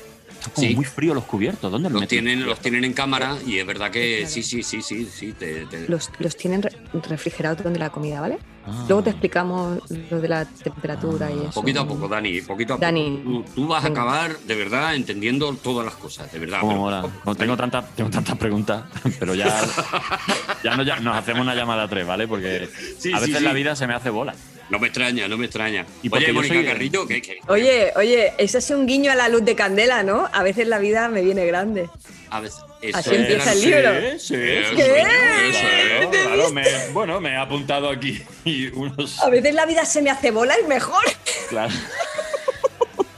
A veces la Joder. bola se me hace vida. Que eso es peor, eso es cuando tienes mucha mierda en casa. A veces las bolas se me hacen vida. Oye, ¿cómo habéis llevado lo del confinamiento? ¿Habéis tenido mucha... ¿Tenéis ovejitas en casa? ¿Cómo habéis hecho el tema de limpiar? Ah, pues eh, eh, Back to Black. He vuelto al negro. Eh, no, bueno, pues es un mínimo de mantenimiento en casa. Yo es que tengo. Yo tengo tres perros, entonces si me despisto, mi Te, casa entier- es. te entierran en pelusas. Mi casa es de peluche, de repente hay mucho, mucho pelo, suelta mucho pelo. Entonces, bueno, bueno, he vuelto, he vuelto a, a meter No, la no mano en podemos el váter. decir, no, no podemos decir lo mismo que en tu casa no hay pelo, ¿no, eh, Arturo? En mi casa ya no hay pelo, ya no- ni el mío. O sea, yo en mi casa no hay manera de, de encontrar un pelo. Pero yo cuando tengo la casa muy sucia, muy sucia, viene un helicóptero y me tira una rumba. Esto, o sea, es que de verdad no sabéis lo que es. lo que- no sabéis el tráfico aéreo que hay, nada más que en mi. Está, está Elon Musk y tú. Eso es. O sea, veces, sois los más guays del planeta. a veces se me ha caído aquí Ronnie Wood también. Y, y también se me ha caído. Tío, pásate, pa, tómate la última sí. en mi casa en Londres y tú, pues no. Digo, que no, hombre, Ronnie, que no ve que Un estoy. día se te cayó calleja encima. Un día se me cayó. Vale, creo que es el momento de, de despedir esto. Yo creo que, que ya, ya está. O sea, Mónica Sí, Carrillo ya está. total. Además, a mí me ¿Esto- están llamando a la puerta, llevo un rato que no le estoy haciendo caso y creo que me traen, creo que me traen la vida desnuda de Mónica Carrillo y, Ah. y ahora me voy a poner a, a- a leerlo con poca esperanza. Oye, os leo, os leo, os leo la primera frase. Sí, ¿Os por favor. La primera frase. Sí, por favor. La culpa me pesa desde el día en que me até a mi abuelo. Venga, hombre, pero perdóname. Pero claro, ¿y cómo no le va a pesar? Claro, ¿Pero qué. ¿Pero cómo va a matar? ¿Quién mata, quién mata a un abuelo? La A uno y- propio. La culpa me pesa desde el día en que maté a mi en que abuelo. maté a mi abuelo. Que vaya primera frase. Y luego ya así. todo baja. Ya todo es- Eso solo puede empeorar. Es así que, te digo. joder, La siguiente frase, pero esto no es de lo que venía yo a hablar. Y- Pero yo he venido a mis. A mis Pero voy a contar el secreto de mis recetas con brócoli. Arturo me está cayendo mal, tío. Perdón, perdón, Mónica. No podemos perdón, terminar así, termina en alto algo, dame la pelota, algo. Termina en alto sé. gritando Romay. Venga. Eso es. Así. Mónica, Rodrigo Cortés, que- discúlpale, no saben lo que hacen. Tienes que despedir el programa ya. Gracias por venir, Mónica. Sabemos, somos conscientes del daño que le estamos haciendo a tu imagen tan cuidada A durante tu imagen, años. a, a tu imagen y semejanza. semejanza. A dos. A Una persona que siempre da una imagen impoluta, la verdad, Mm. perfecta, porque luego ella, claro, tiene que contar las noticias todos los fines de semana, no puede andar haciendo el moña. Y, y- y hoy lo ha hecho un poquito y la verdad es que eh, es muy bonito lo que, lo que has hecho por nosotros, por, por salvar este podcast, de verdad. Gracias, Mónica, por estar siempre a mi lado. Es que me sale, el profe- me sale el profesor Skinner, tío. Yo os digo una cosa, decíais, decíais que es la prueba más grande que he hecho yo de amor, es esto, es, es- es perder, perder mi, mi poca credibilidad ya en esto. O sea, pero es lo más bonito que nos has dicho. O sea, ¿has puesto, ¿has puesto en riesgo tu dignidad por nosotros? Es cierto, es cierto. Yo espero tener todavía un tiempo para poder restaurarla. Claro que sí. Así hombre. que mm, no me llaméis, ¿vale? Vale. Venga, Eh, Por WhatsApp entonces, ¿no? por WhatsApp todo, ¿vale? Ahora te ponemos una videoconferencia. Di adiós hasta el próximo programa. Tal. Vale. Bueno, ha sido un verdadero placer. Contra todo pronóstico, me he divertido. ¿Se puede pedir algo más? Falsa la tía, qué falsa. Escuchar, oye, ¿puedo venir yo siempre? No, ¿Voy cambiando de año? Ah, creí, Vale. que, No, creí que Mónica, ibas a pedir, creí que ibas a pedir una canción. Digo, si pide ahora una canción, me, me revienta la cabeza. ¿Ves, ves- ves- ves cómo es cansina? Al final Ronnie Wood ya iba con un bigote pintado para que no se le, para no encontrársela, de Y verdad. ni otra vez no sé qué, pero si quieres saludar, que es muy de la radio. Voy a saludar a los humoristas buenos que hay en este país, ¿vale? Venga. Y, y luego también a vosotros. Un besito, ¿ve? Mua. Adiós, Mónica. Adiós.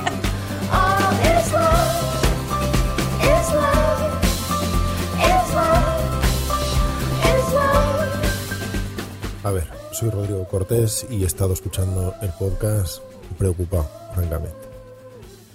Yo no fui a la parroquia en 2006. En 2006 Dani Rovira debía de estar haciendo gracias en teterías en Granada a cambio posiblemente de un poco de té. Mónica Carrillo ni siquiera había entrado en su fase Michael Jackson, aún no llevaba sus chupitas de cuero muy bonitas, muy bonitas, muy bonitas, le quedaban muy bien. Pero no, no había llegado todavía a ese descubrimiento. Y yo no había hecho ni mi primera peli, creo. Sería un motivo muy raro para ir a un programa que en esa fecha además no existía. Sería una confluencia planetaria de lo más sorprendente en nuestro plano. Eso por un lado. Por otro lado, aquello sucedió en 2012 y no estaba Dani Rovira. Simplemente no estaba. Dani Rovira, al margen de que existiera o no existiera, tuviera gracia o no, no estaba. No fue. No pasa nada. No fue. Fue Dani Martín. Dani Martín se llama también Daniel. Está bien, hay mucha gente que se llama Daniel, pero cada Daniel no representa al resto de Danieles. O si los representa, en cualquier caso eso no significa que los demás Danieles tengan que estar en el mismo sitio donde está el primer Daniel. Para eso irá el primer Daniel. Irá para representarlos precisamente y que no tengan que ir. Eso en segundo lugar. Que creo que era ya un tercer lugar. En cuanto a Dani, no tienes gracia. Dani, no tienes gracia. Y no tienes edad de estar mendigando nada. Y si tienes gracia, ocasionalmente, se dice. Pero otro año.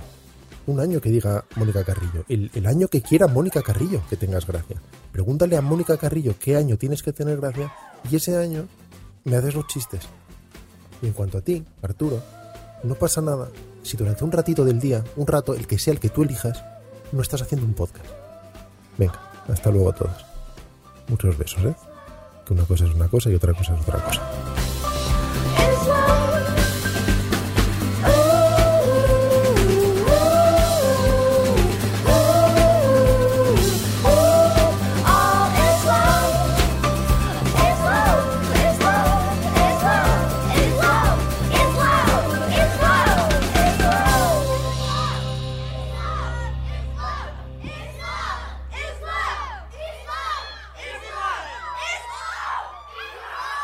Todos los episodios y contenidos adicionales en podiumpodcast.com y en nuestra aplicación disponible para dispositivos iOS y Android.